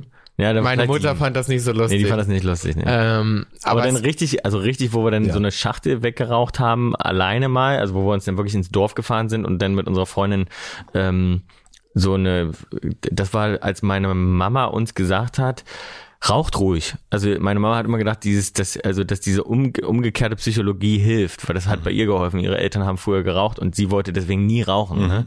mhm. ne? äh, weil die Eltern immer gesagt haben, wir sind ja kein gutes Vorbild, wir rauchen halt, ne? Und, ähm, und sie, sie hat es bei uns auch versucht, aber es hat natürlich nicht geklappt. Also bei uns war es dann so von wegen, ja, also ich will nur, dass ihr mir das erzählt, wenn ihr raucht, damit ich mit euch immer zum Arzt fahren kann, um eure Lunge zu checken, dass ihr noch gesund seid. Und wir wussten natürlich, das ist nur ein Trick, aber okay. Und dann sind wir ins Dorf gefahren und haben uns eine Schachtel Kippen geholt und die mal richtig reingezogen. Und ähm, da waren wir vielleicht so zwölf. Da gab es Ärger. Ne? Da gab es Ärger. Da, ja, da gab's Ärger. aber da waren wir zwölf ungefähr. Und seitdem beibehalten dann eigentlich. nee, nicht ganz. Ja, aber, so. also, aber mit ja. 14 doch. Ich meine, auf dem Dorf, da gibt's nichts anderes gibt's zu tun. Wir haben nur rumgefummelt und geraucht. Ja. Also, ja, da ist, ich meine, das ist nicht so, ne, ich gucke mir das heute an, so auch so äh, Kids in LA oder so, ist einfach auch anders in der Großstadt, ne? Also, ähm, Ich habe aber das Gefühl, Rauchen insgesamt ist so ist cooler geworden. Deswegen ja. ist mir das auch, weil ihr natürlich auch in LA gelebt habt. Ich war auch in LA letztes Jahr und das ist ja, da ist ja es gibt ja keinen gesünderen Ort als, als den und deswegen hat mich das so, ähm, war so eine angenehme Irritation, euch ständig äh, jetzt Ja. Aber rauchen man zu sieht auch immer, wenn Leute in L.A. rauchen, weißt du, ah, ist ein Europäer. Ähm, weil da raucht Da raucht wirklich keiner, keiner, ne? Die holen sich alle gesunde Säfte und die achten extrem darauf. Ja, gut, also, du rauchst ja in L.A. quasi automatisch, weil die Luftqualität da so scheiße Ja, ist, das dass du stimmt. quasi äh, aber du stehst wirklich, du darfst ja auch nicht irgendwo mal auch im Restaurant, ich bin immer, ne, wenn ich hier mal in Deutschland bin und dann rauchen die draußen am Tisch oder so, denke ich immer, ah geil, hier kann man rauchen, cool. So bei in L.A. darfst du das ja nicht. Du musst um den Block, du musst, weiß nicht, wie viel Feet rauchen. Abstand Es gibt halten Stadtteile, wo es verboten ist zu rauchen. Auf der auch. Straße Ja. auch, genau. Also ich habe ja schon gesagt, dass der große Aufschlag war der Monsun, äh, passt ja auch. Und es ist ja am Anfang ja so bei Künstlern, Bands, da gibt's die Musik und da sind die Musiker, äh, das ist alles so eins, der Song und so weiter. Und dann, und bei euch, und das passiert dann auch ab und zu bei ein paar äh, Künstlern, trennt sich das dann irgendwann. Irgendwann ist die Musik die Musik und irgendwann werden die Personen zu Celebrities. Und eigentlich ähm, ist das so ein, so ein fast schon so eine, so eine Nachbarschaft. Ähm, ab wann ist das bei euch passiert, dass sich das so getrennt hat? Also das sind auf guckst jeden so Fall keine Ja, ich, ich gucke so, weil das, weil du hast total recht, wenn du das sagst. Und äh, das sind war keine guten das, Nachbarn. Nee, das also, weil wir wollten das eigentlich nie. Also ich weiß nicht, wann das passiert ist, weil wir, das war eigentlich der Punkt, den wir eigentlich immer vermeiden wollten. Und die Leute äh, glauben uns das teilweise nicht so richtig. Aber ich habe das, wir haben das schon oft gesagt. Wir machen auch eigentlich Interviews und Promotion und äh, auch in der Öffentlichkeit stehen. Ich meine, heute verschmilzt das mit Social Media natürlich ein bisschen mehr, aber machen wir eigentlich nur, wenn wir was zu promoten haben. Ich saß noch nie irgendwo und wollte jetzt in die Öffentlichkeit oder mal ein geiles Fotoshooting machen oder mich mal irgendwie präsentieren oder irgendwie auf dem roten Teppich gehen, wenn ich da nichts verloren habe. Also wenn ich, ne, wir waren auch noch nirgends auf dem roten Teppich einfach nur, um mal da zu sein, sondern entweder ich bin da aufgetreten, habe neue Musik gezeigt oder wir haben einen Preis gewonnen oder also dieses Celebrity sein, also mich am meisten, glaube ich, aus der ganzen Band hat das bisher immer gestört eigentlich. Wir machen das auch, wie gesagt, nicht. Ne? Also wenn wir jetzt zum Beispiel auch ein Jahr äh, im Studio sind, machen ein neues Album, wir machen dann auch ein Jahr keine Interviews. Also wir machen da, wir schieben da auch nichts dazwischen oder so eigentlich. Aber es ist normal. natürlich trotzdem, also es ist natürlich trotzdem passiert, also Ja. weil du hast total recht, das ist so die Musik. Und wir hatten irgendwann auch das Problem, darum haben wir eigentlich. Also ich meine, das ist passiert bei der dritten Single Ja. oder zweiten Single. Das ist schnell das passiert, ganz schnell. Darum meinte ich ja, die ja. Musik ist so lange hinterhergerannt hinter unserer Karriere eigentlich. Ne? Also darum haben wir auch, also nach dem, wann war das? Nach dem dritten Album haben wir ja eine ganz lange Pause gemacht. Dann Ja. sind wir nach Amerika gegangen, haben vier Jahre lang eigentlich keine Platte veröffentlicht, waren nirgends zu sehen in der Öffentlichkeit und haben komplett uns eigentlich abgekapselt in LA. Und das haben wir eigentlich gemacht, weil wir genau das erkannt haben und gesagt haben, wir wollen mal die Musik wieder auf die gleiche Bahn bringen wie unsere Persönlichkeiten, dass sich die Leute einfach auch uns wieder mit Musik in Verbindung bringen und nicht nur darüber schreiben, welche Frisur wir jetzt haben, wen wir gerade daten oder was weiß ich, was sie da so interessant fanden oder wo wir wohnen oder ne, sondern wir wollten mal wieder einfach nur Musik machen. Also auch wenn wir können, in TV-Shows machen wir auch immer, können wir einfach nur performen. Also wenn ich nicht zum Talk muss, sozusagen, dann mache ich auch einfach gerne manchmal Musik, weil, weil es einfach, ne, es wird immer schwerer, auch die Musik natürlich irgendwie zu kommunizieren. Und das ist so, dass du das, dass wir damit immer hadern, dass die Musik auch in den Fokus rutscht. Es gibt ja das Leben, würde ich mal so altersklug sagen, ähm, stellt ihnen ja manche Aufgaben immer wieder. Und dann fällt man immer wieder, komm, merkt man, scheiße, jetzt habe ich das schon wieder. Wieder. Und Ja. wieder und wieder. Und warum wird euch diese Aufgabe, was glaubt ihr, immer wieder gestellt? Also ich meine, nun könnte man sagen, ihr habt jetzt sehr viel versucht, dass das nicht passiert. Jetzt bist du ausgerechnet noch jene, einer der geworden, der auf, jetzt wirklich auf Titelblättern ist, Ja, weil ja. er sich eine sehr berühmte Frau geholt hat. Geholt hat. Oh Gott, Entschuldigung. Ja. Also du weißt, was ich meine. Ja. Aber was glaubt ihr, warum euch diese Aufgabe wieder und wieder gestellt wird? Also gerade die Frage der Aufmerksamkeit. Also weil ich, also ich glaube zum Beispiel auch, ähm, für mich gehörte das auch diese Performance immer dazu und Tokyo Hotel war immer wahnsinnig visuell und von hat immer polarisiert. Wir Voll. kennen das auch nicht anders so und das war ja auch für uns immer, ja also wir, also ich bin überhaupt kein Singer-Songwriter und ich brauche auch die Bühne und ich brauche den Auftritt und ich liebe die Mode und ich liebe die Verwandlung und ich liebe das alles. Ich könnte ohne das niemals leben, ne? Und ähm, darum sind sind und auch Fotoshootings und das Ganze darum, dass da unterscheiden wir uns ja total, weil Tom zum Beispiel könnte den ganzen Tag im Studio sitzen, am liebsten wäre er manchmal überhaupt kein Künstler, mir geht das gar mhm. nicht so. Also ich will unbedingt einen ganzen Tag ähm, auf der Bühne stehen. Ich normalerweise kann ich gar nicht warten, bis er den Regler fertig gedreht hat und ich schnell damit wieder auftreten kann. Also Bühne und Auftritt und das Visuelle, das gehört für mich total dazu und ich brauche das zum Leben total. Ich könnte niemals ohne, ohne ähm, die Bühne auskommen. Und ähm, von daher ist es wahrscheinlich was, wo wir uns dann halt auch selber im Weg stehen. Ich meine, wir sind jetzt auch nicht die ähm, unauffällig. Also ich meine, wir ne, natürlich provozieren wir das auch mit der Art von Kunst, die wir machen mhm. und mit der Art Musik, die wir machen und mit dieser ähm, Bewegung und Popkultur und ne, ich meine, wir haben damals natürlich, das war ja auch Tokyo Hotel damals zu hören und so, das war auch ein Lebensgefühl und die Leute haben sich alle dann geschminkt und das mhm. war ja ne, das war ja irgendwie auch eine Art, da so Fan zu sein, das war ja so richtig so eine Bewegung und das war ähm, und das gehörte dazu und ich finde, das ist auch was zum Beispiel, wo ich was ich total geil finde, dass wir so eine Zeit mitbekommen haben, wo, wo man noch so richtige Fans hat, so die-hard Fans, ne, so wie ich Fan von Nena und Bowie war und so weiter. Und das ist so, ähm, und ich kenne das so gut und dass wir das für wen anders waren, das ist, finde ich, total schmeichelnd. Und ja. das ist nun mal auch die Art von äh, Karriere. Wir waren nicht, wir waren ja nie die, die äh, im Video irgendwo oder sich nicht aufs Cover gemacht haben, sondern oder wir waren ja mega visuell und präsent. Ja. Und darum gehört das für mich einfach mit dazu, ne? Also klar. so ein bisschen die Geister, die man rief. Total. Voll, ne, das ist ein Monster, was Aber man das kreiert. ist eben auch in der, in der Band, sozusagen hatte ich das auch immer. Sobald ich mit der Band auf Tour bin und wir haben die Fans vorm Hotel und wir treten auf und es gibt Geschreie und Fotos und Craziness. Hm. Das habe ich auch schon immer genossen und, und auch gewollt, also total. Ja. Das ist, das war Tokyo Hotel schon immer und das ist bis heute. Und wenn wir nach Lateinamerika fahren und die Fans äh, flippen am Flughafen aus und es gibt Polizei, die sich da durch die Massen schiebt und so, das ist natürlich unglaublich cool auch mhm. und auch immer das, was wir immer für die Band wollten. Und eben, wie Bill sagt, wir waren nie die Band, die am Lagerfeuer sitzt und jetzt Singer-Songwriter-mäßig ähm, da was raushaut, sondern wir wollten immer die große Bühne, immer die Performance, immer den Hype auch so. Ne? Das haben wir schon fokussiert. Ich hatte nur immer, ich habe, also das ist wahrscheinlich unrealistisch, aber mein Wunsch war dann immer, okay, und wenn ich dann nach Hause fliege, gehe ich dann in mein Haus und dann lassen mich alle Leute in Ruhe. Mhm. So, das war eigentlich immer, ist immer mein Wunsch, also weil ich werde unglaublich ungern erkannt, wenn ich nicht. Äh, du bist arbeite. einfach sehr, du bist halt so ein bisschen also ich, gebrandmarkt. Ja, also bei mir ist auch so, wenn ich jetzt zum Beispiel jetzt hier auf der Straße langlaufe mit meinem Hund, hoffe ich, dass mich niemand erkennt. Also ich bin ja nie so, dass ich, also ich werde nicht gerne angesprochen und dann so, oh, können wir mal ein Foto machen? Ich versuche dann natürlich immer nett zu bleiben. so, aber ich mag das, also bis heute habe ich diese Privat, wenn ich pri im Privatleben bin, habe ich immer das Gefühl, so am liebsten wäre ich jetzt nicht erkannt. So. Mhm. Das ist natürlich aber klar, ähm, kann man sich nicht ausruhen. Nee, nee, das ist ja, deswegen äh, habe ich mich auch gefragt, was ihr glaubt, welche Aufgabe das Leben euch da immer wieder stellt, weil das ja eigentlich, äh, ich fand schon wirklich aberwitzig. Also, dass das dann, mhm, ja. weil das ist auch das, was ich gelesen habe und was ich auch über euch weiß, ist eben genau das, dass du da gar keinen, ich habe schon erst erzählt, ich war bei einem alten Videodreh dabei und da warst du überhaupt nicht anwesend im Grunde.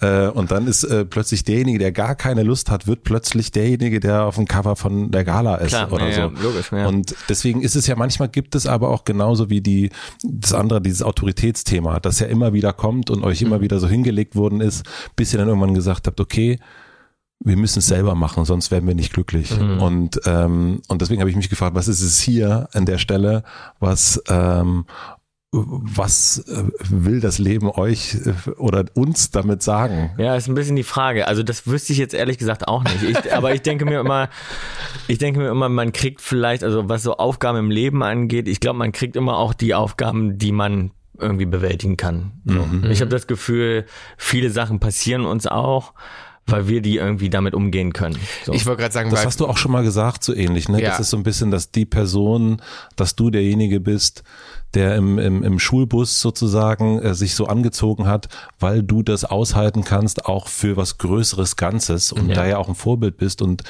bei dir ist es ja jetzt ja auch, zum, ich, was ich toll daran finde, ich will das gar nicht so krass thematisieren, ist aber halt wirklich dieses, plötzlich führt man eine Diskussion, bei dir ging es ja immer um die Diskussion Männlichkeit, was ist das? Mhm. Und hier ja nochmal weiter, weil es plötzlich darum geht, ähm, ah, das ist eine ältere Frau yeah. und ein jüngerer Mann und plötzlich, also euch umgibt, finde ich, eine ständige Diskussion oder mhm, äh, das zum ja. Thema Männlichkeit eigentlich. Ja. Mhm. ja, ja, stimmt. Nee, nee, ja. auf jeden Fall. Das, äh, und das meine ich aber damit. Ich habe immer das Gefühl, äh, also dass viele Sachen uns einfach passieren, weil ich so denke, so ja, irgendwie kommt man damit auch klar. So, mhm. ne? Und irgendwie kann man damit umgehen und im besten Falle analysiert man es wie du, dass man dann vielleicht sogar auch ein bisschen was Größeres damit erreicht oder eine größere Diskussion anstößt oder irgendwas, ohne dass man das ja wollte. Ne? Mhm. Also ne, ja, Thema Liebe, das sucht man sich ja nicht aus. Ja, also das ist entweder du triffst eine Person und es ist eine Connection da und du verliebst dich und da meine ich, und das, der Rest ist dann ja egal. mit allen anderen Sachen. Du planst das ja auch nicht. Ich habe mir ja auch nicht geplant, die Leute zu provozieren. Ich war einfach, habe immer nur das so gemacht, was ich wollte und habe dafür eben äh, eingestanden und das dann durchgezogen. Aber warum? Da gab es keine Gründe für. Das war halt immer einfach irgendwas, was. Aber es ist schon so trotzdem faszinierend, weil auch da ist es so, ich gucke jetzt, also wir gucken uns vier alte Aufnahmen an und altes Material und ich denke mir schon, auch da, wo wir heute, ich weiß gar nicht, ob du dich das noch trauen würdest, heute so in diesen Bus zu steigen mit äh, echt Leuten, nee, die auch echt gefährlich waren. Nein, so. das Leben macht einen ja auch immer äh, dann ängstlicher. Das finde ich leider ja auch schade, dass man das Wichtigste ist, glaube ich, auch so diese Naivität sich zu behalten. Und das ist ja so schwierig, ne? Aber ähm, auch musikalisch oder künstlerisch, das ist ja das Schwierigste, sich diese, diese Leichtigkeit zu behalten, ne? Weil dann umso mehr man zu verlieren hat im Leben, umso ängstlicher wird man, ne? Also und ähm, Aber was hast du Angst oder ihr Angst zu verlieren? Mh, mm, also ich glaube, wir, Tom und ich, sind schon so, dass wir immer so, wir sind schon zukunftsängstliche Menschen, ne? Also wir gucken. Wirklich? Ja. Mhm. Hätte ich nicht gedacht. Doch, total. Also wir sind selten im Moment und können uns so entspannen. Wir sind schon so, ne, da sind wir wieder bei dem Kontrollding und Business-Ding. Wir gucken immer, was ist als nächstes, was steht als nächstes an, was machen wir das nächste, ne? Also darum jetzt auch so mit dem Jahr jetzt gerade, wo die ganze Tour abgesagt wurde, alles, was wir uns zurechtgelegt haben, das hat uns auch erstmal einmal so voll, voll weggehauen und wir dachten so, okay, was denn jetzt schnell alles neu organisieren? Äh, wie machen wir jetzt weiter? Also wir sind ganz extrem. Also ständig sagen Leute sagen, entspannt euch doch mal. Und wir sind immer so, äh, ne, also ja. wir können nie lange. Im Moment sein ist eigentlich das Schwerste. Schwerste für uns, ne? Also ja. wir sind schon sehr getrieben die ganze Zeit, ne? Ich meine, ich glaube, das kommt auch ein bisschen daher, wo wir herkommen. Aber ne? für was? Für was getrieben, meinst mhm. du? Für was weiß ich auch nicht, aber immer, man hat immer die Angst, also auch zu scheitern irgendwie so, ne? Man hat schon immer die Angst, so was macht man als nächstes so. Also wir können nie einfach mal stillstehen und mal relaxen. Also auch auf keinem Zeitpunkt unserer Karriere waren wir mal da. Also, also wir klopfen also, uns so nie auf die Schulter und genau. sagen mal, oh, das haben wir aber, aber Es gab ja auch schon Highlights, wo man jetzt auch so zurückguckt und sagt so, wow, das war ja schon geil. Aber in dem Moment waren wir so am Arbeiten und da habe ich dran gedacht, okay, morgen nach Rom, dann übermorgen das. Also man hat Ne, man stand jetzt nie denn da in Paris und hat das mal genossen, wo man jetzt gerade ist und wo man gerade auftritt und wie geil das ist oder dass man den und den Award gewonnen also hat. Also das ist sowas, da versuchen wir dran zu arbeiten. Du merkst es ja schon. Wir, mhm. wir wissen das auch und wir kennen uns da und wollen ne, auch so ein bisschen bewusster sein und schon jetzt so auch denken, hey komm, jetzt entspannt euch mal ein bisschen. Aber das müssen wir uns schon vornehmen. Ich glaube, das ist ähm, äh, gewagte These, ähm, etwas sehr Ostdeutsches ist. Mhm. Also ich bin auch aus Ostdeutschland mhm. und ähm, ich habe das erst gesagt zu meiner Kollegin Maxi, ähm, die hier draußen davor sitzt sozusagen und und sie hat sich selbst gelobt. Und ich meine, hab zu ihr gesagt, Mensch, ich finde das wirklich toll, dass du dich so loben kannst, mhm. weil das würde mir nie im Leben einfallen Einfall. zu sagen, also manchmal so als Gag, so, aber mhm. so dieses Klar. so. Ja was habe ich mir wieder Geniales ausgedacht? Ja. Ähm, und ich habe das mit, mit Wolfgang Job auch mal so besprochen, das ist genau, das ist irgendwie, äh, und meine, ihr seid 89 geboren, eigentlich habt ihr gar nichts davon mitbekommen, mhm. aber wahrscheinlich ist es irgendwo. Ja, aber drin. es ist schon irgendwie so drin und wir und auch die Region, wo wir natürlich herkommen. Also das ist ne, das ist also tiefstes äh, Ostdeutschland, die ähm, und und in also vor, im Vorort von einem Vorort ja noch, also sozusagen, ne, also wir sind ja wirklich absolutes Dorf, ärmliche Gegend, ne, also auch eine Gegend, wo äh, Leute nicht viel Geld verdienen, wo es ganz äh, standardmäßige Jobs gibt und eine Gegend, die uns insofern auch geprägt hat, weil wir da nie bleiben wollten. Das war immer, also Bill und ich saßen, waren immer in unseren Kinderzimmer haben gesagt, wir wollen hier weg. Also unser Ziel mhm. war immer, dass bloß nicht will ich im Kali-Betrieb nebenan anfangen zu arbeiten. Das war unsere größte Sorge, ja. Also unsere größte Sorge war, ne, was ist, wenn wir die Schule nicht geil zu Ende machen, ne? Das ist also der einzige Grund, warum wir überhaupt uns zusammenreißen konnten, war die Zukunftsangst, weil wir gedacht mhm. haben, wenn wir das jetzt hier nicht hinkriegen, dann enden wir wie die um uns rum, so mhm. so ein bisschen, ne? Das war schon, mhm. das war schon die Angst. Also ja, dieses wollten, Strampeln da rauszukommen, dieses ne? Strampeln dieses, da rauszukommen. Und das haben wir halt immer noch so ein bisschen, dass egal, wo wir gelandet sind, wir strampeln trotzdem weiter, ne? Als wo man sagt, ey, lasst euch doch jetzt mal treiben, ist doch geil, ist doch ganz geil hier. Ja, ja, genau. und wir merken das gar nicht, dann müssen wir immer erinnert werden, dass alle sagen, ey, entspannt euch doch mal, jetzt schwimmt mal hier ein bisschen rum, ist doch ganz rum. schön hier ja. eigentlich.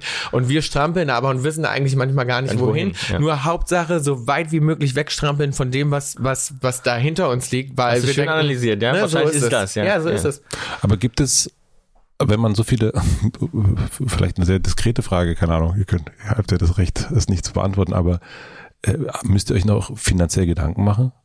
Ähm, ich glaube, es kommt immer darauf an, wie man lebt. Ne? Also das ist halt so ein bisschen das. Also Tom und ich sind zum Beispiel auch äh, welche, wir sind, wir leben auch so mit viel Fun. Ne? Also wir sind nicht so wie zum Beispiel unser Basser, der ist so Anlage und der ist so ganz vernünftig und Altersvorsorge. Also der ist, der so. ist fertig sozusagen. Genau. Ja, ähm, ne, der hat dann gleich irgendwie ganz vernünftig und richtig investiert und Tom und ich haben natürlich auch gelebt. dann auch immer. bescheidener und so, also wir. Mhm. Ja, und darum, also es kommt, ich glaube, das kommt total drauf an, was man dann da daraus macht. Ne? Also, unter, also, also eigentlich natürlich unter normalen Umständen würde jetzt jeder sagen, ihr braucht euch ja nie wieder Sorgen machen. Genau. Ne? Und so ist, und so ist es natürlich auch, aber, aber das kommt ja auch darauf an, wie willst du dein Leben leben, ne? Also, also du kannst ja auch morgen ein mega fettes Boot kaufen, kaufen weil du denkst, nein, aber wenn wir jetzt davon ausgehen, hm, ich weiß gar nicht, mit wem ich hier im Hotel drüber gesprochen habe. Oh, ich, aber wenn wir jetzt davon ausgehen, äh, ihr zieht in, äh, du ziehst in eine Vierraumwohnung, weil du mehrere Leute da wohnen und du ziehst in eine Dreiraumwohnung, mhm in Berlin. Dann ist alles Paletti. Dann ist alles Paletti. Ja, ja, okay. ja. Aber, aber das ist eben immer die Frage, ne? Zum Beispiel unser Stiefvater hat damals gesagt bei unserem ersten Vorschuss, also Mensch, wenn er das so schön zusammenhaltet, dann bringe ich uns durch für die nächsten 20 Jahre. Ja. Ähm, und das ist natürlich, ne, das ist natürlich immer die Frage, was man damit macht und so weiter. Ich bin immer der Meinung, auch Geld muss fließen und Geld muss total Spaß machen, weil das auch da ist, ist ein Freiheitsding, ne? Mhm. Also, ähm, ich bin zum Beispiel, es gibt ja so Leute, die sammeln Geld, das finde ich zum Kotzen.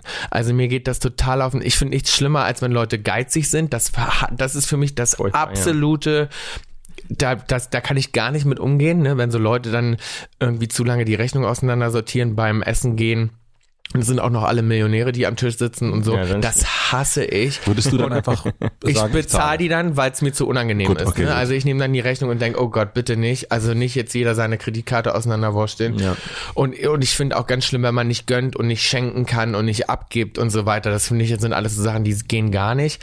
Und, ähm, und darum finde ich auch, muss das in Bewegung bleiben, weil ich, ich ne, man arbeitet ja auch so viel und man will, also ich will total auch Spaß haben und das Schönste am Geld Geld ist Freiheit, dass man eben sagen kann, ey, ich kann von heute auf morgen hier weg oder das machen und mir meinen Traum erfüllen und so. Also das ist das, was ich am schönsten finde am Geld verdienen. Genau. Und viele andere sind da aber ganz anders angestellt und sind, und da kenne ich so viele von, die sind so reich und die genießen das immer Reiche mehr, ne, wie Dagobert, mhm. immer mehr darauf zu schütten auf diesen, ähm, auf ist auch die, einfach natürlich ein ganz anderer Das ist aber Ansatz wie ein Hobby, ne? Ja, die ja. verdienen einfach Geld, um Geld zu verdienen und machen damit nichts. Und ich denke dann immer ich glaub, so. Ich glaube, wie oh, gesagt, bei uns ist auch die Freiheit zu sagen, also weil wir kommen auch daher, wo wir einfach, äh, wir, sind aufgewachsen und, und konnten nicht jede Art von Markenjoghurt äh, uns im Supermarkt aussuchen oder hatten dann auch eben mal nur zwei Joghurt für den Monat oder so und, und, und konnten nicht im Laden das nehmen, was wir wollten oder mal, ne? Also wir mussten sehr, also wir kommen einfach aus Verhältnissen, wo wir sehr aufs Geld geachtet haben immer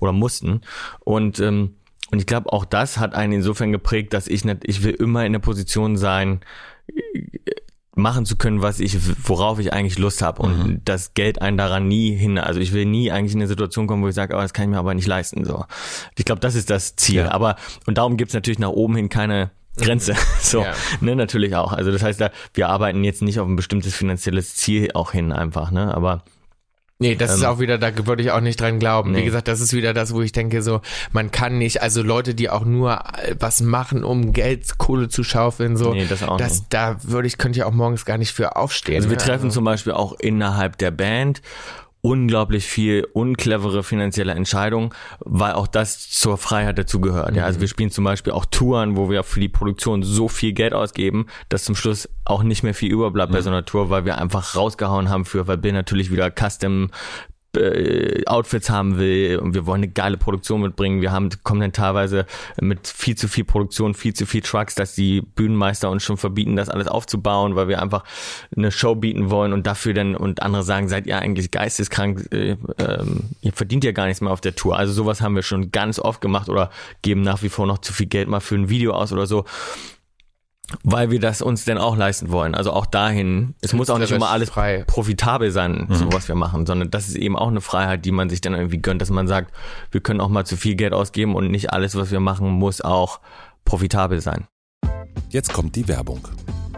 Mein heutiger Werbepartner ist die Aktion Mensch. Stellt euch vor, ihr habt euch was Tolles vorgenommen, seid motiviert und dann werdet ihr ausgebremst. Durch die Umgebung oder durch andere Menschen. Ein ziemlich doofes Gefühl, oder? So geht es Menschen mit Behinderung, aber ganz oft im Alltag. Vor mittlerweile schon 15 Jahren hat Deutschland sich mit der Unterzeichnung der UN-Behindertenrechtskonvention eigentlich rechtlich dazu verpflichtet, Inklusion in allen Lebensbereichen umzusetzen. Eine Prüfung der UN zeigt aber, Inklusion wird in Deutschland noch längst nicht so gelebt, wie erhofft. Menschen mit Behinderung stoßen auf viele Barrieren im Alltag. Sie leben vielerorts weiter in einer Art Parallelwelt, in der sie oft nicht selbst entscheiden können, wo sie zum Beispiel arbeiten, zur Schule gehen oder auch einfach ihre Freizeit verbringen. Die Aktion Mensch setzt sich seit mittlerweile 60 Jahren dafür ein, diesen Missstand anzugehen. Rund 8500 Inklusionsprojekte werden jährlich bundesweit von ihr gefördert. Eine wirklich beeindruckende Zahl. Und das Tollste daran ist, auch ihr könnt solche Projekte durch ein Los der Soziallotterie der Aktion Mensch unterstützen. Das Ganze ist eine großartige Win-Win-Situation. Ihr ermöglicht nicht nur mehr Selbstbestimmung und Inklusion, sondern habt gleichzeitig jede Woche die Chance auf einen 2 Millionen Euro Gewinn. Und damit könnt ihr euch vielleicht sogar euren größten Wunsch und Traum erfüllen. So können alle, die viel vorhaben, auch viel erreichen. Und am Ende gewinnen alle. Ein Link mit weiteren Infos findet ihr wie immer in meinem Linktree in den Shownotes. Vielen Dank an die Aktion Mensch für die Unterstützung dieser Folge.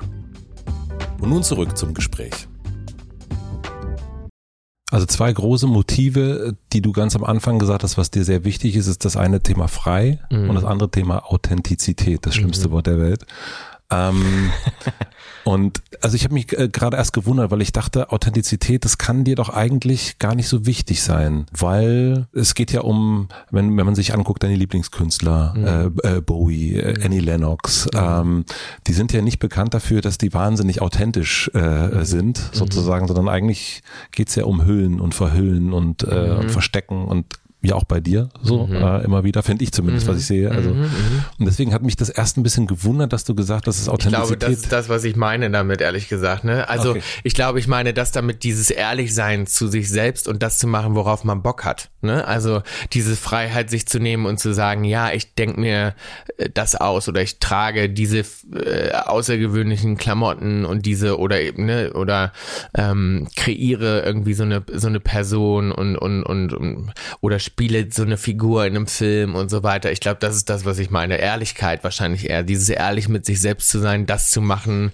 ähm, was auch, man will. Ich finde auch da merkt man das ja unglaublich, ob das jetzt Ne, ob das jetzt eine Person ist oder ein Künstler ist, der, wo die Plattenfirma sich ausgedacht hat, oh, das wäre cool, wenn die kommen, die müssen wir mal noch ein bisschen umstylen, mal noch so einen, irgendwie noch einen coolen Artistnamen mhm. geben und der mal noch einen coolen Schnitt verpassen, dass sie irgendwie ein bisschen verrückter wirkt das merkst du sofort. Oder es ist eben jemand wie, wenn du jetzt die Legenden nimmst, David Bowie, die halt ähm, zwar sich auch Kunstfiguren erschaffen haben, aber das immer authentisch war, weil die einfach weil es ihre Kunstfigur ist. ihre Kunstfigur ist, dieses durchgeknallte Wesen von denen ah. war, ihre Kunst war, wofür die total gelebt haben und das merkst du in jeder Faser irgendwie so, ne? Also ich finde, man merkt ja total schnell, ist der Künstler jetzt, hat er sich was vorgenommen, lebt er das eigentlich gar nicht so richtig, würde der vielleicht sogar lieber was anderes machen. Ist es auferlegt? Ist es oder? aufgesetzt, ne? Dann mhm. ist es mhm. natürlich, also dann ist es schnell peinlich. Oder ist das jetzt jemand, der einfach das, das, das, das voll lebt, ne? Diese, genau. diese, auch diese Kunstfigur voll lebt irgendwie so. Es gibt, also wir haben ja schon gerade gesagt, eine Annie Lennox, was, was so deine eine Lieblingskünstlerin von dir ist und dein Lieblingslied ist Little Bird. Mhm. Ähm, und da gibt es äh, die letzte Strophe, ich muss sie vorlesen, ich kenne sie nicht auswendig. For I am just a troubled soul who's waited, waited to the ground. Give me the strength to carry on till I can lay my burden down. Mhm. Was ist die Last? Was ist deine Last, die du gerne ablegen möchtest? Weil ich nehme mal an, dass dieses Lied, wenn es dein Lieblingslied ist, irgendwie besonders zu dir spricht. Ja, absolut. Also, ähm, ja, für mich war es natürlich auch immer so, also ich glaube, das ist heute auch eine andere, es verändert sich ja mhm. immer so ein bisschen, ne? Also früher war es immer, also früher habe ich mich immer ich war immer unsicher auch und habe immer gedacht, so, oh, vielleicht ertappen mich Leute, die dann mitkriegen, ich bin nur so ein einfacher Junge aus dem vom Dorf, der ähm, der nicht irgendwo reinpasst oder nicht mithalten kann. Ne? Also ähm, diese Unsicherheit, worüber wir auch gesprochen haben als Sänger, ne? also mhm. so als Teenager, ich glaube, das ist ja auch normal, dass man als Teenager ähm, so Unsicherheiten hat. Die hatten wir natürlich auch. Wir haben die nur super gut überspielt. Ähm, aber natürlich hatte ich die auch, ne, dass ich ich immer dachte, uh, ne, auf einmal schwimmst du in so einem See mit, mit so Leuten, wo du denkst, uh, kann ich da eigentlich mithalten? Dann ne, bei den MTV Awards nominiert zu sein, neben Metallica und keine Ahnung. Und ich dachte, oh, so geil bin ich doch gar nicht eigentlich. ne, also, ne, da so, natürlich war, sah das immer viel selbstbewusster aus, als man natürlich innerlich ist. Ich hatte da klar meine Unsicherheiten und dachte so, uff, eigentlich bin ich, ist das doch, bin ich doch nur der Junge da aus Lotsche. Ähm, und ich hatte hatte immer Angst, ertappt zu werden manchmal, ne? dass die Leute mich entlarven und sagen, ah, haha, der darf doch hier gar nicht mitspielen. Ähm, und darum sind das, glaube ich, immer so andere Bürden. Ne? Also das Little Bird war natürlich für mich auch immer dieses Freiheitsgefühl, wieder dieses mhm. da rauszukommen, weil ich natürlich auch immer das Gefühl hatte, als ähm, Junge da auf dem Dorf, dass ich nur völlig verkehrt irgendwo aus dem Nest gefallen bin und ich gehöre da überhaupt nicht hin. Ich war immer überzeugt davon, dass das der absolut falsche Ort ist und irgendwas muss total schiefgelaufen sein, dass wir da sitzen. Ähm, und, und natürlich auch dieser, äh, also was früher schon so war und das zieht sich aber auch so ein bisschen das Leben, die, diesen Rucksack. Ne? Wir hatten schon auch immer früh das Gefühl, dadurch, dass wenn du so früh erfolgreich wirst und wir, wie wir auch schon besprochen haben, eigentlich nie ein richtiges Management Management hatten. Wir haben immer Leute direkt eingestellt für uns. Wir hatten immer ein großes Team, die sich auf uns verlassen haben, bezahlt wurden. Und unser Umfeld, wie gesagt, Bill hat ja auch gerade drüber gesprochen, mit geizig sein und so. Also wir haben viele Leute auch irgendwie mit uns mitgetragen mhm. über und, und auch viel Verantwortung immer so unser ja. ganzes Leben. Und das ist aber auch bis heute so, weil wie du schon sagst, wir machen, dann machst du noch eine Firma auf, dann hast du noch mal ein paar mehr Mitarbeiter.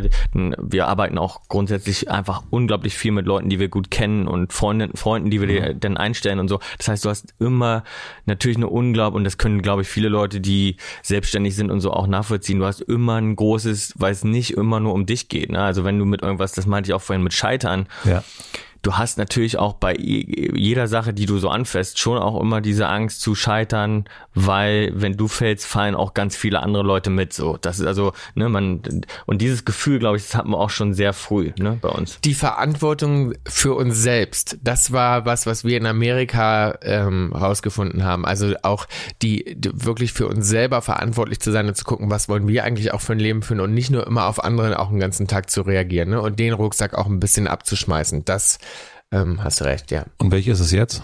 Ah, das ist, würde ich sagen, ist immer noch der. Ne? Also Tom sagt ja zum Beispiel, ich habe das, dass ich immer denke, so ich muss sofort jedem antworten und sofort jedem zurückschreiben und so. Also ich habe das immer noch so ein bisschen drin, dass ich mir manchmal denke, du hast es total. Es, ja. Ist es eine Angst vor, Entschuldigung, also vor Ablehnung? Hm, ich weiß nicht, ob das eine Angst vor Ab. Ich weiß nicht, was das ist. Es ist einfach okay. für mich ein Höflichkeitsding. Vielleicht ist es auch was. ich glaube, also wenn ich es mal psychologisch ja. darf, ich, ich habe das Gefühl, es ist bei dir auch oft so eine, weil das Ding ist ja äh, wir lernen ja nie jemanden kennen, der nicht irgendwie auch äh, eine gewisse Erwartungshaltung hat oder vielleicht mal was gehört hat oder gelesen hat. Und ich glaube, bei Bill ist es unglaublich viel auch dieses, es wird was von dir, du willst nicht dass sich ein Bild vielleicht auch bestätigt, weil jemand denkt so, na, ist er denn auch wirklich so nett, zum Beispiel, ne? Mhm. Und Bill dann einfach so sich verpflichtet fühlt, nett zu sein, darauf zu antworten, on time zu sein, äh, so, dass ich das Gefühl habe, du willst nicht das Bild bestätigen, was derjenige vielleicht von dir haben könnte. Dass der zum Beispiel denkt, Mensch, das ist vielleicht so ein arroganter Spinner irgendwie oder ist nicht ganz dicht oder kann so. sein. Ich hasse du das willst aber immer, dass die den denen das Gegenteil beweisen und dadurch bist du so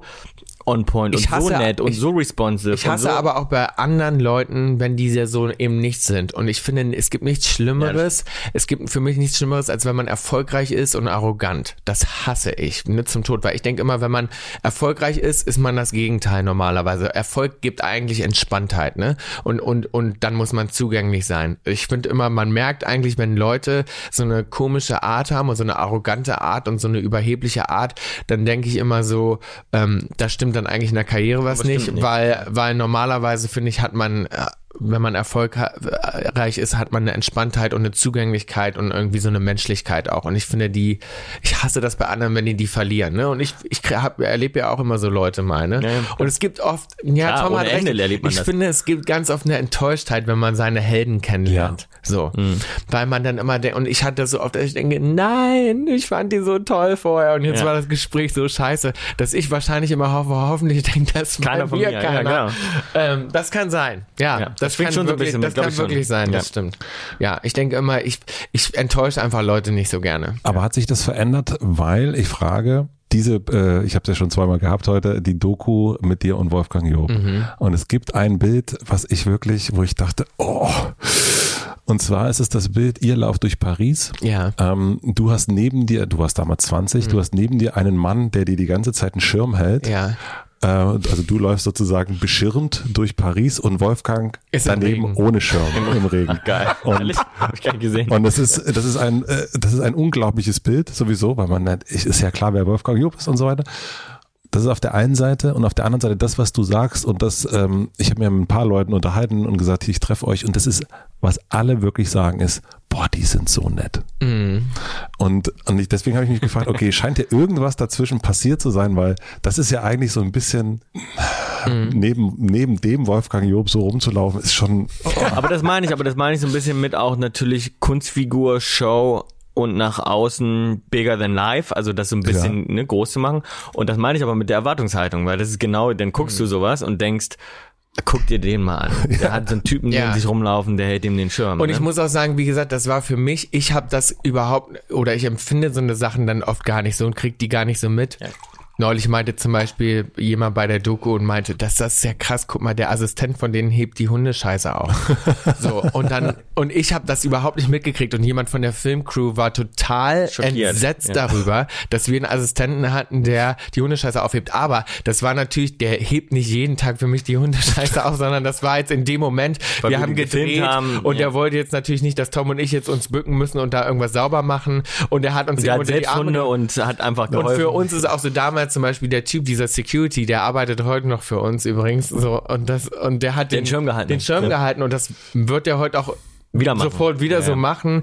Das ist halt einfach so ein, das ist auch so ein Leben, was für uns dann einfach so eine Normalität Mhm. hatte, dass wir das gar nicht in dem Moment dann auch so empfunden haben oder ich habe auch nicht danach gefragt. Nee, das sieht doch nicht das aus. Ist so, das ist dann einfach so, das hast du, das ist dann Ja. so und mir fiel das dann gar nicht mehr auf. Wir sind manchmal in so crazy Verhältnissen oder so Sachen, die dann auch so normal waren, natürlich, wie wir dann auch aufgewachsen sind, natürlich mit 15, dass heute zum Beispiel eine Freundin meinte das neulich zu mir, die meinte das auch, weil ich nochmal irgendwas mit ihr diskutiert habe und sie meinte dann zu mir so, Bill, das ist dir aber schon klar, dass das ist für andere Leute nicht normal und ich so, ja, ja, gut, Was war hast denn du das jetzt? recht. Das hätte ich jetzt gern gewusst. Ich, ich komme jetzt leider nicht drauf, aber es war irgendwas, wo ich meinte, ja gut, aber das kann man doch so sagen. Und sie, sie ich will nur, dass du weißt, das ist nicht unbedingt normal. Normal, Und natürlich ist es so, dass wir, darum meine ich, wir sind zwischenmenschlich schon manchmal dann totale Freaks auch auf eine Art, Mhm. weil, na klar sind wir anders dann auch aufgewachsen äh, als bei anderen Leuten. Wie ist das mit den Fans? Also, was ich so auch in der Beobachtung dachte, das ist, das muss bei euch was ganz,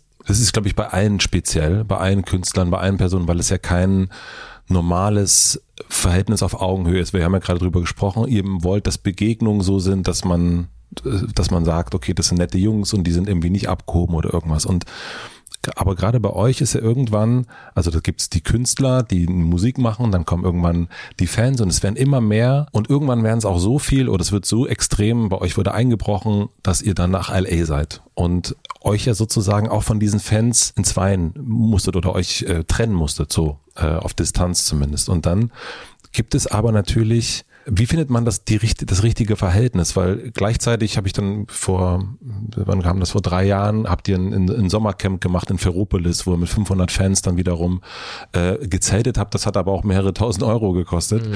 Und ich habe mich gefragt, wie kriegt ihr das hin, dieses Verhältnis zwischen Nähe und Distanz, Augenhöhe, was euch ja sehr wichtig ist, aber gleichzeitig auch, naja, zu sagen, okay, hier ist eine Grenze und unter Umständen kostet es viel Geld, wenn ihr ganz nah an uns ran wollt, weil das ist unser Wert. Also mhm.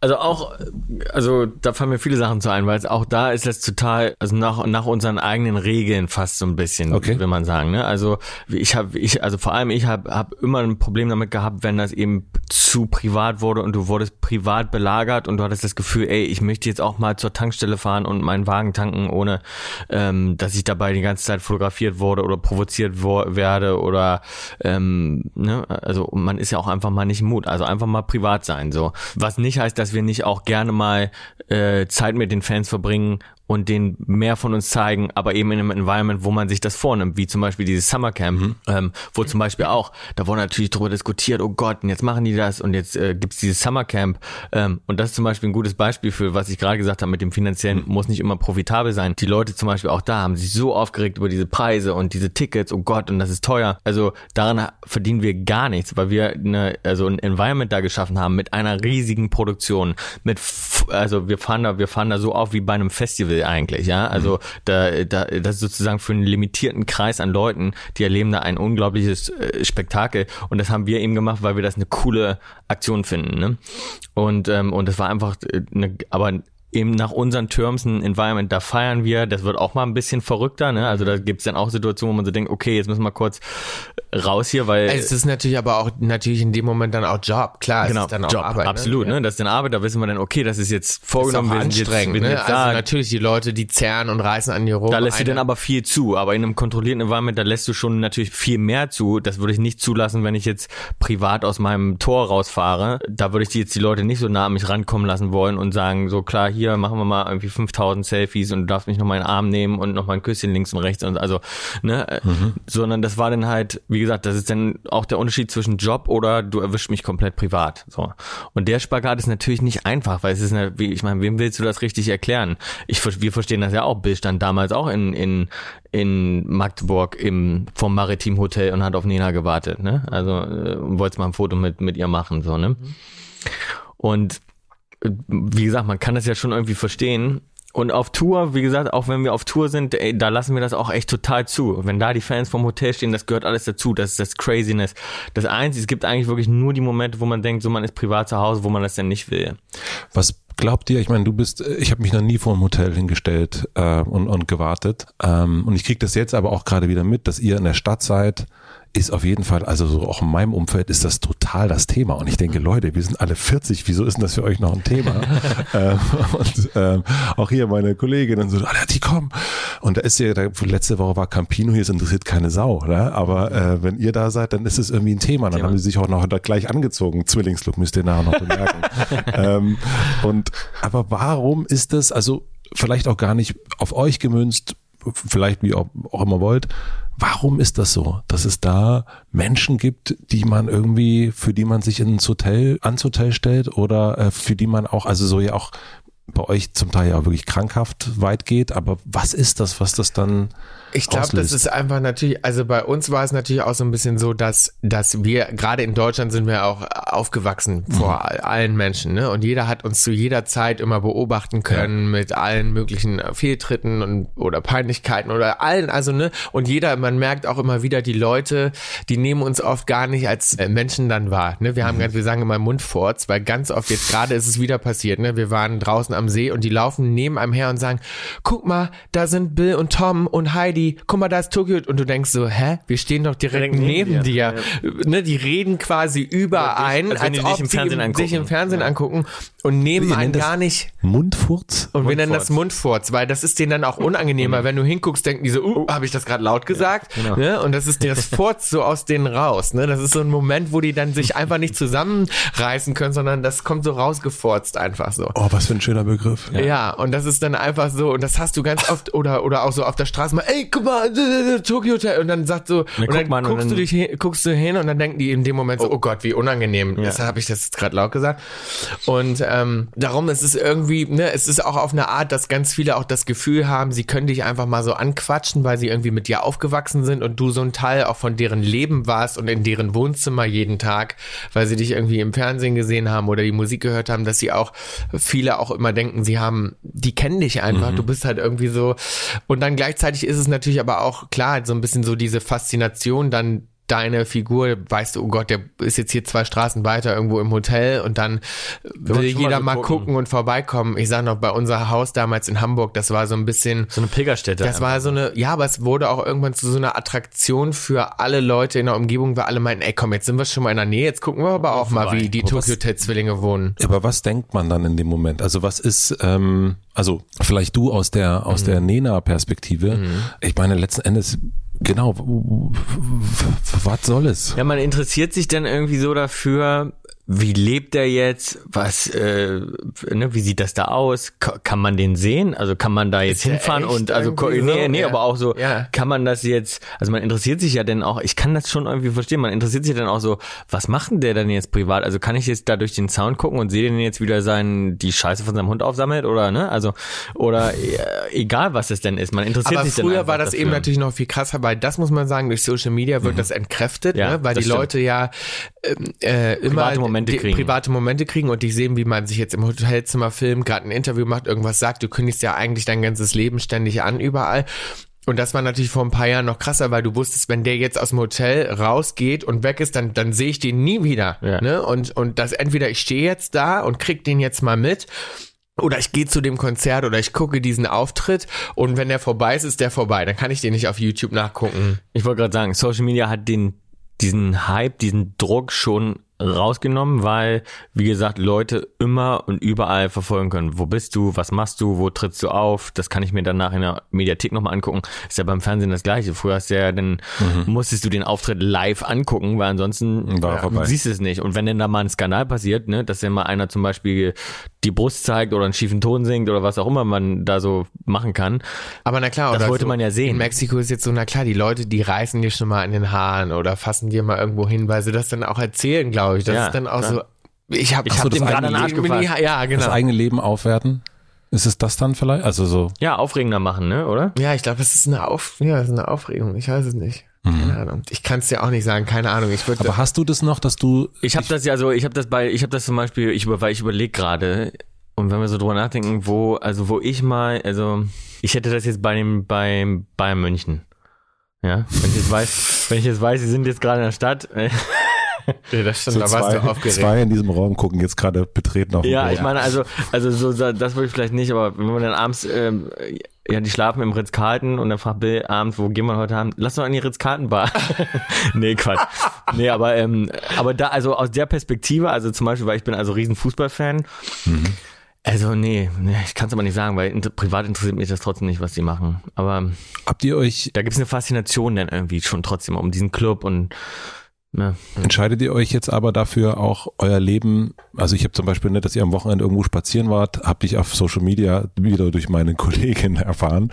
Ja. Ähm, entscheidet ihr euch dann dafür, dass ihr das öffentlich macht, damit ihr das mehr in der Hand haltet, so ein bisschen Gwyneth Paltrow, Chris Martin äh, mäßig zu sagen, wir, also wir bestimmen hier. Ähm, Total. Total. Ja, ja, absolut. Also das ist, glaube ich, ja auch das Gute an so ähm, Instagram und den ganzen Sachen. Du kannst total entscheiden, was geht jetzt raus, wann geht das raus. Ne? Also zum Beispiel ist es so, dass wir meistens das auch nicht genau in dem Moment posten, sondern wenn wir im Auto sind, dann posten wir es dann, weil sonst kommen natürlich dann auch wieder Leute hin und denken, wo stehen die denn jetzt gerade? Ich sehe es ja. jetzt gerade in dem Moment.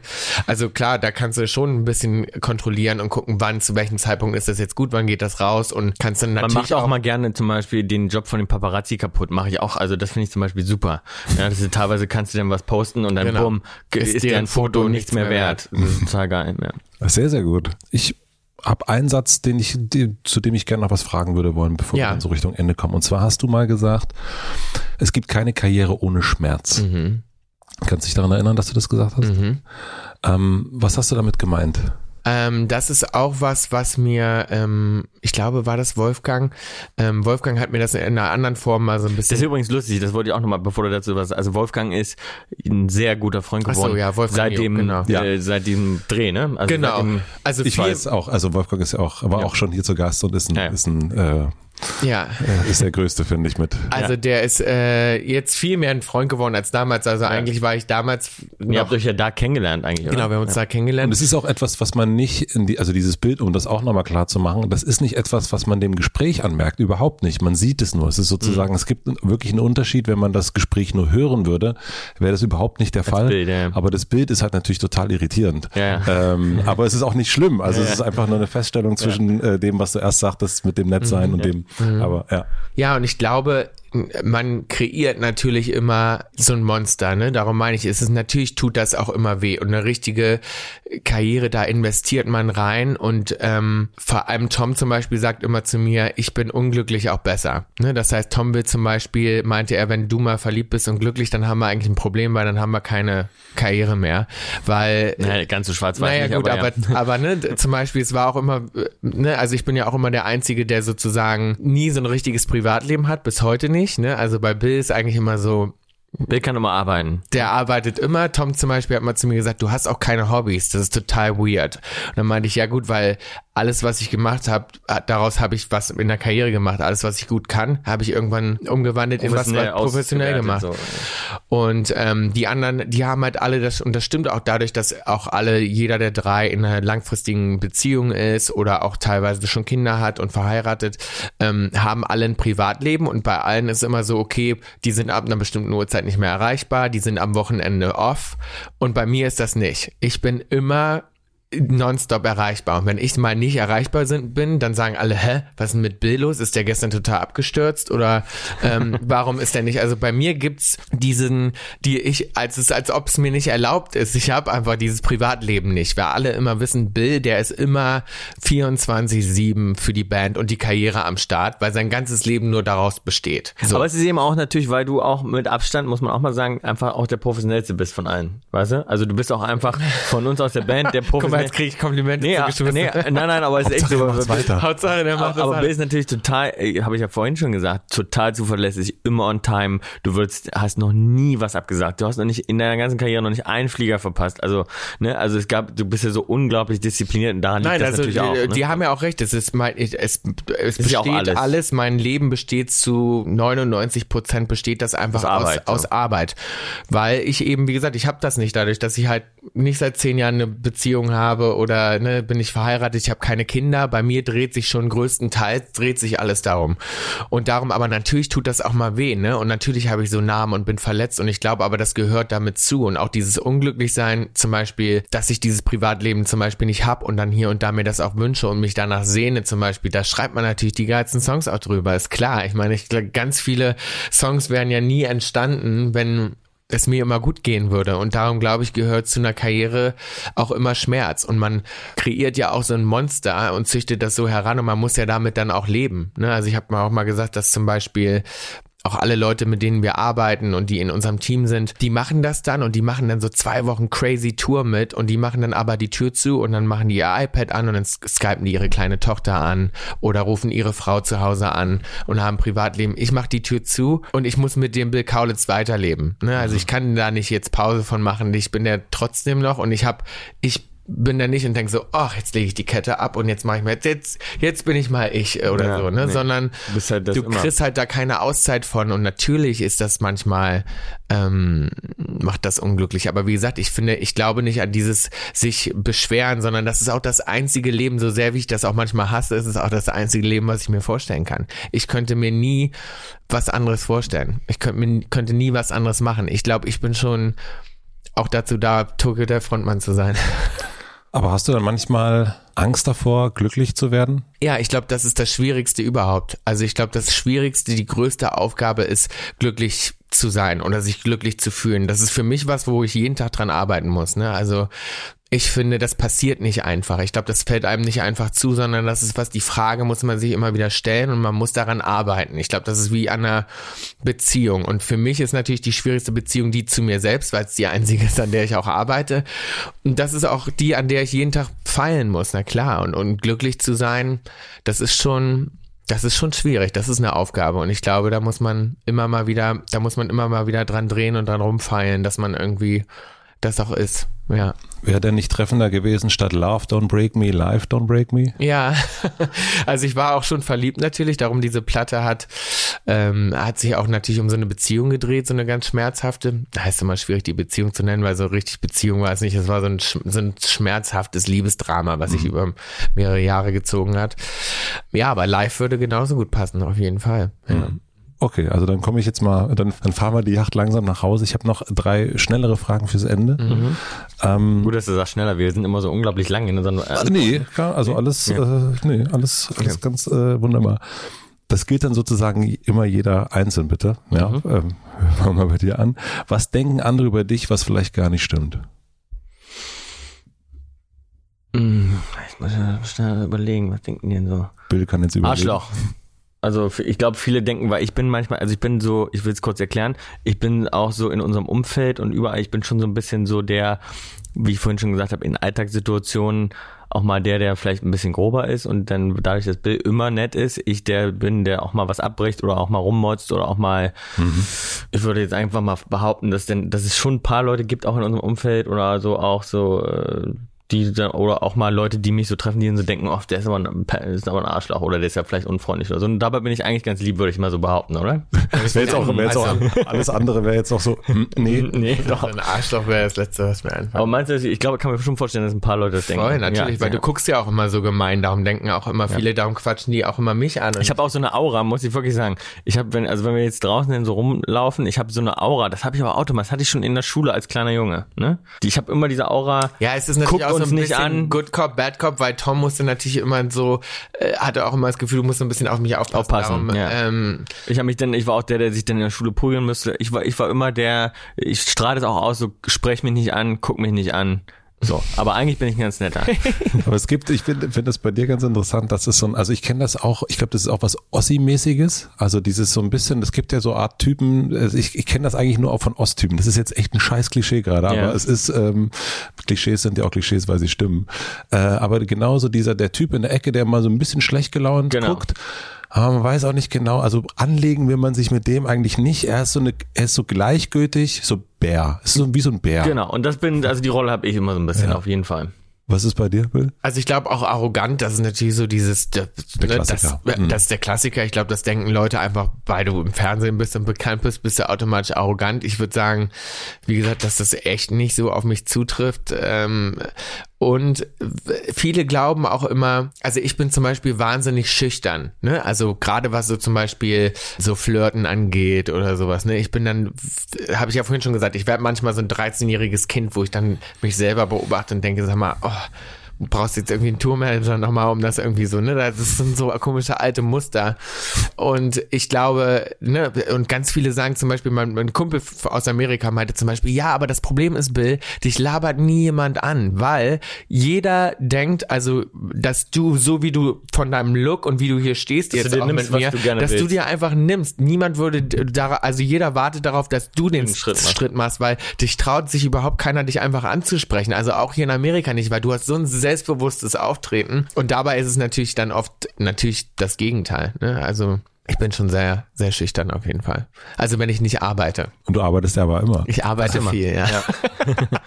nee, also in so, ne, es gibt so private, Private intime Momente, so, wo ich, wo ich dann echt schüchtern bin. Wenn jetzt keine Kamera an ist und das Licht an und jemand filmt und ich kann das nicht professionell wegwischen, mhm. dann. Ich hätte so ganz lange, ähm, auch das, was ich ja jetzt hier gerade mache oder was wir gerade sagen machen, ist ja Arbeit. Und ähm, mein Bild von Arbeit ist ein sehr geprägtes Bild von meinen Eltern gewesen. Und das war ganz oft, vielleicht ist es bei euch ähnlich, die kommen nach Hause und sind so ein bisschen genervt. Mhm. So und sind, oh, so, auch doch den, den, die Ossi-Kartoffel im Gesicht sozusagen. Mhm. Und, ähm, und mein Sohn, der ist, äh, wird jetzt acht und der sagt auch immer, Papa, du arbeitest zu viel. Und ich habe auch so gemerkt, dass ich nach Hause komme und so einen Automatismus hatte Arbeit. Ja.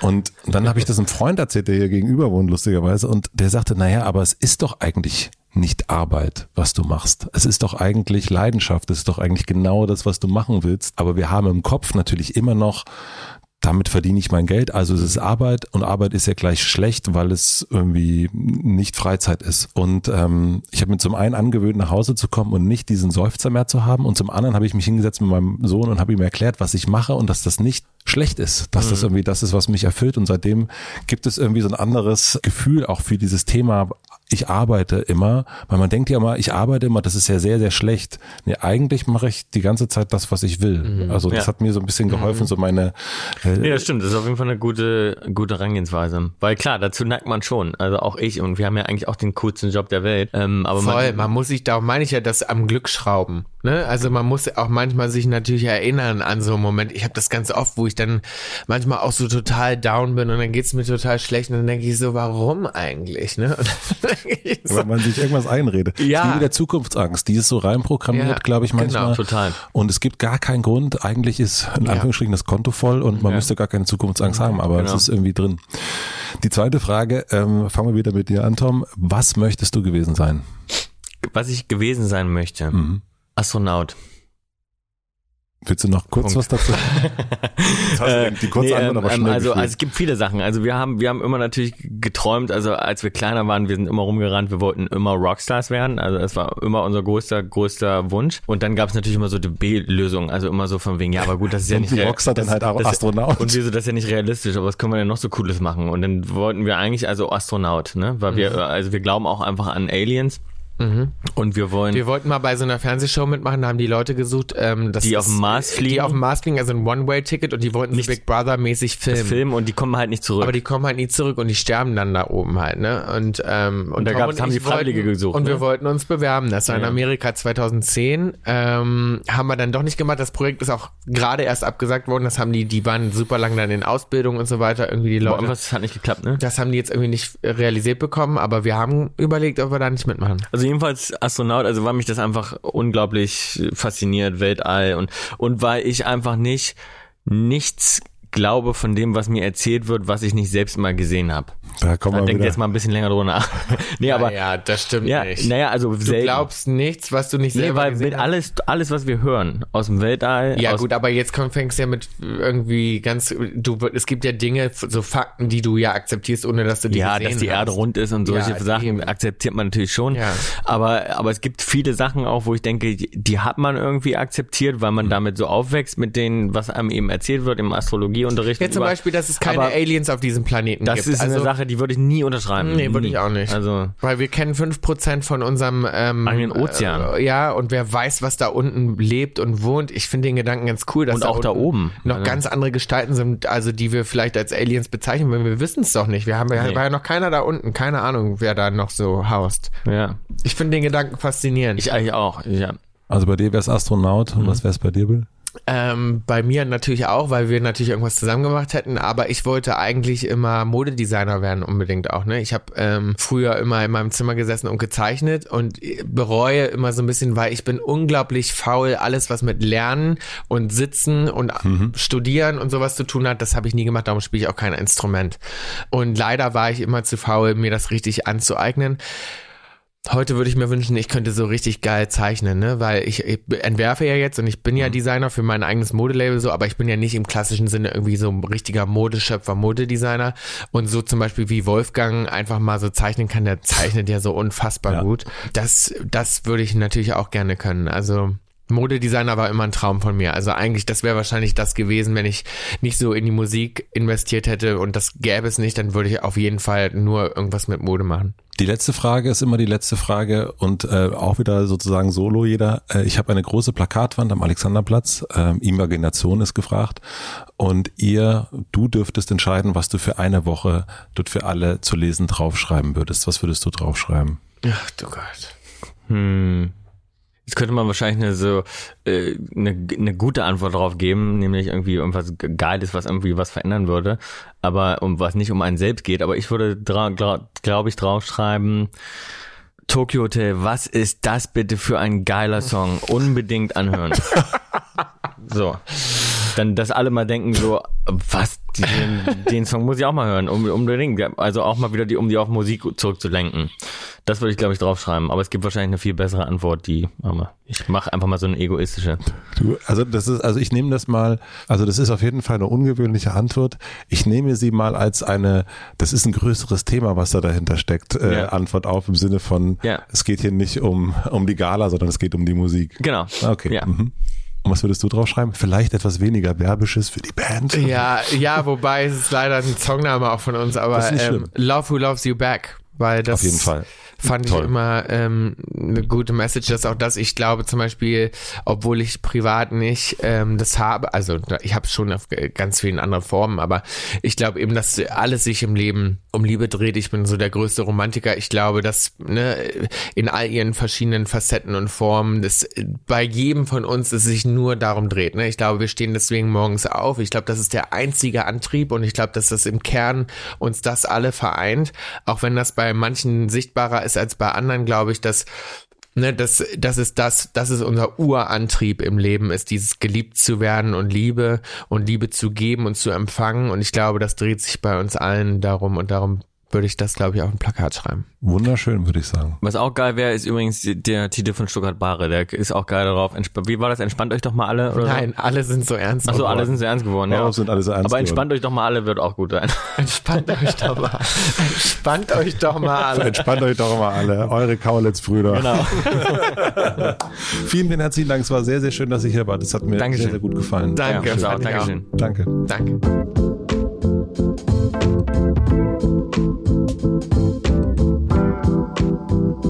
Das war das Wiederhören mit Bill und Tom Kaulitz im Hotel Matze. Ich hoffe, ihr hattet genauso viel Freude wie ich, diese Folge jetzt nochmal zu hören.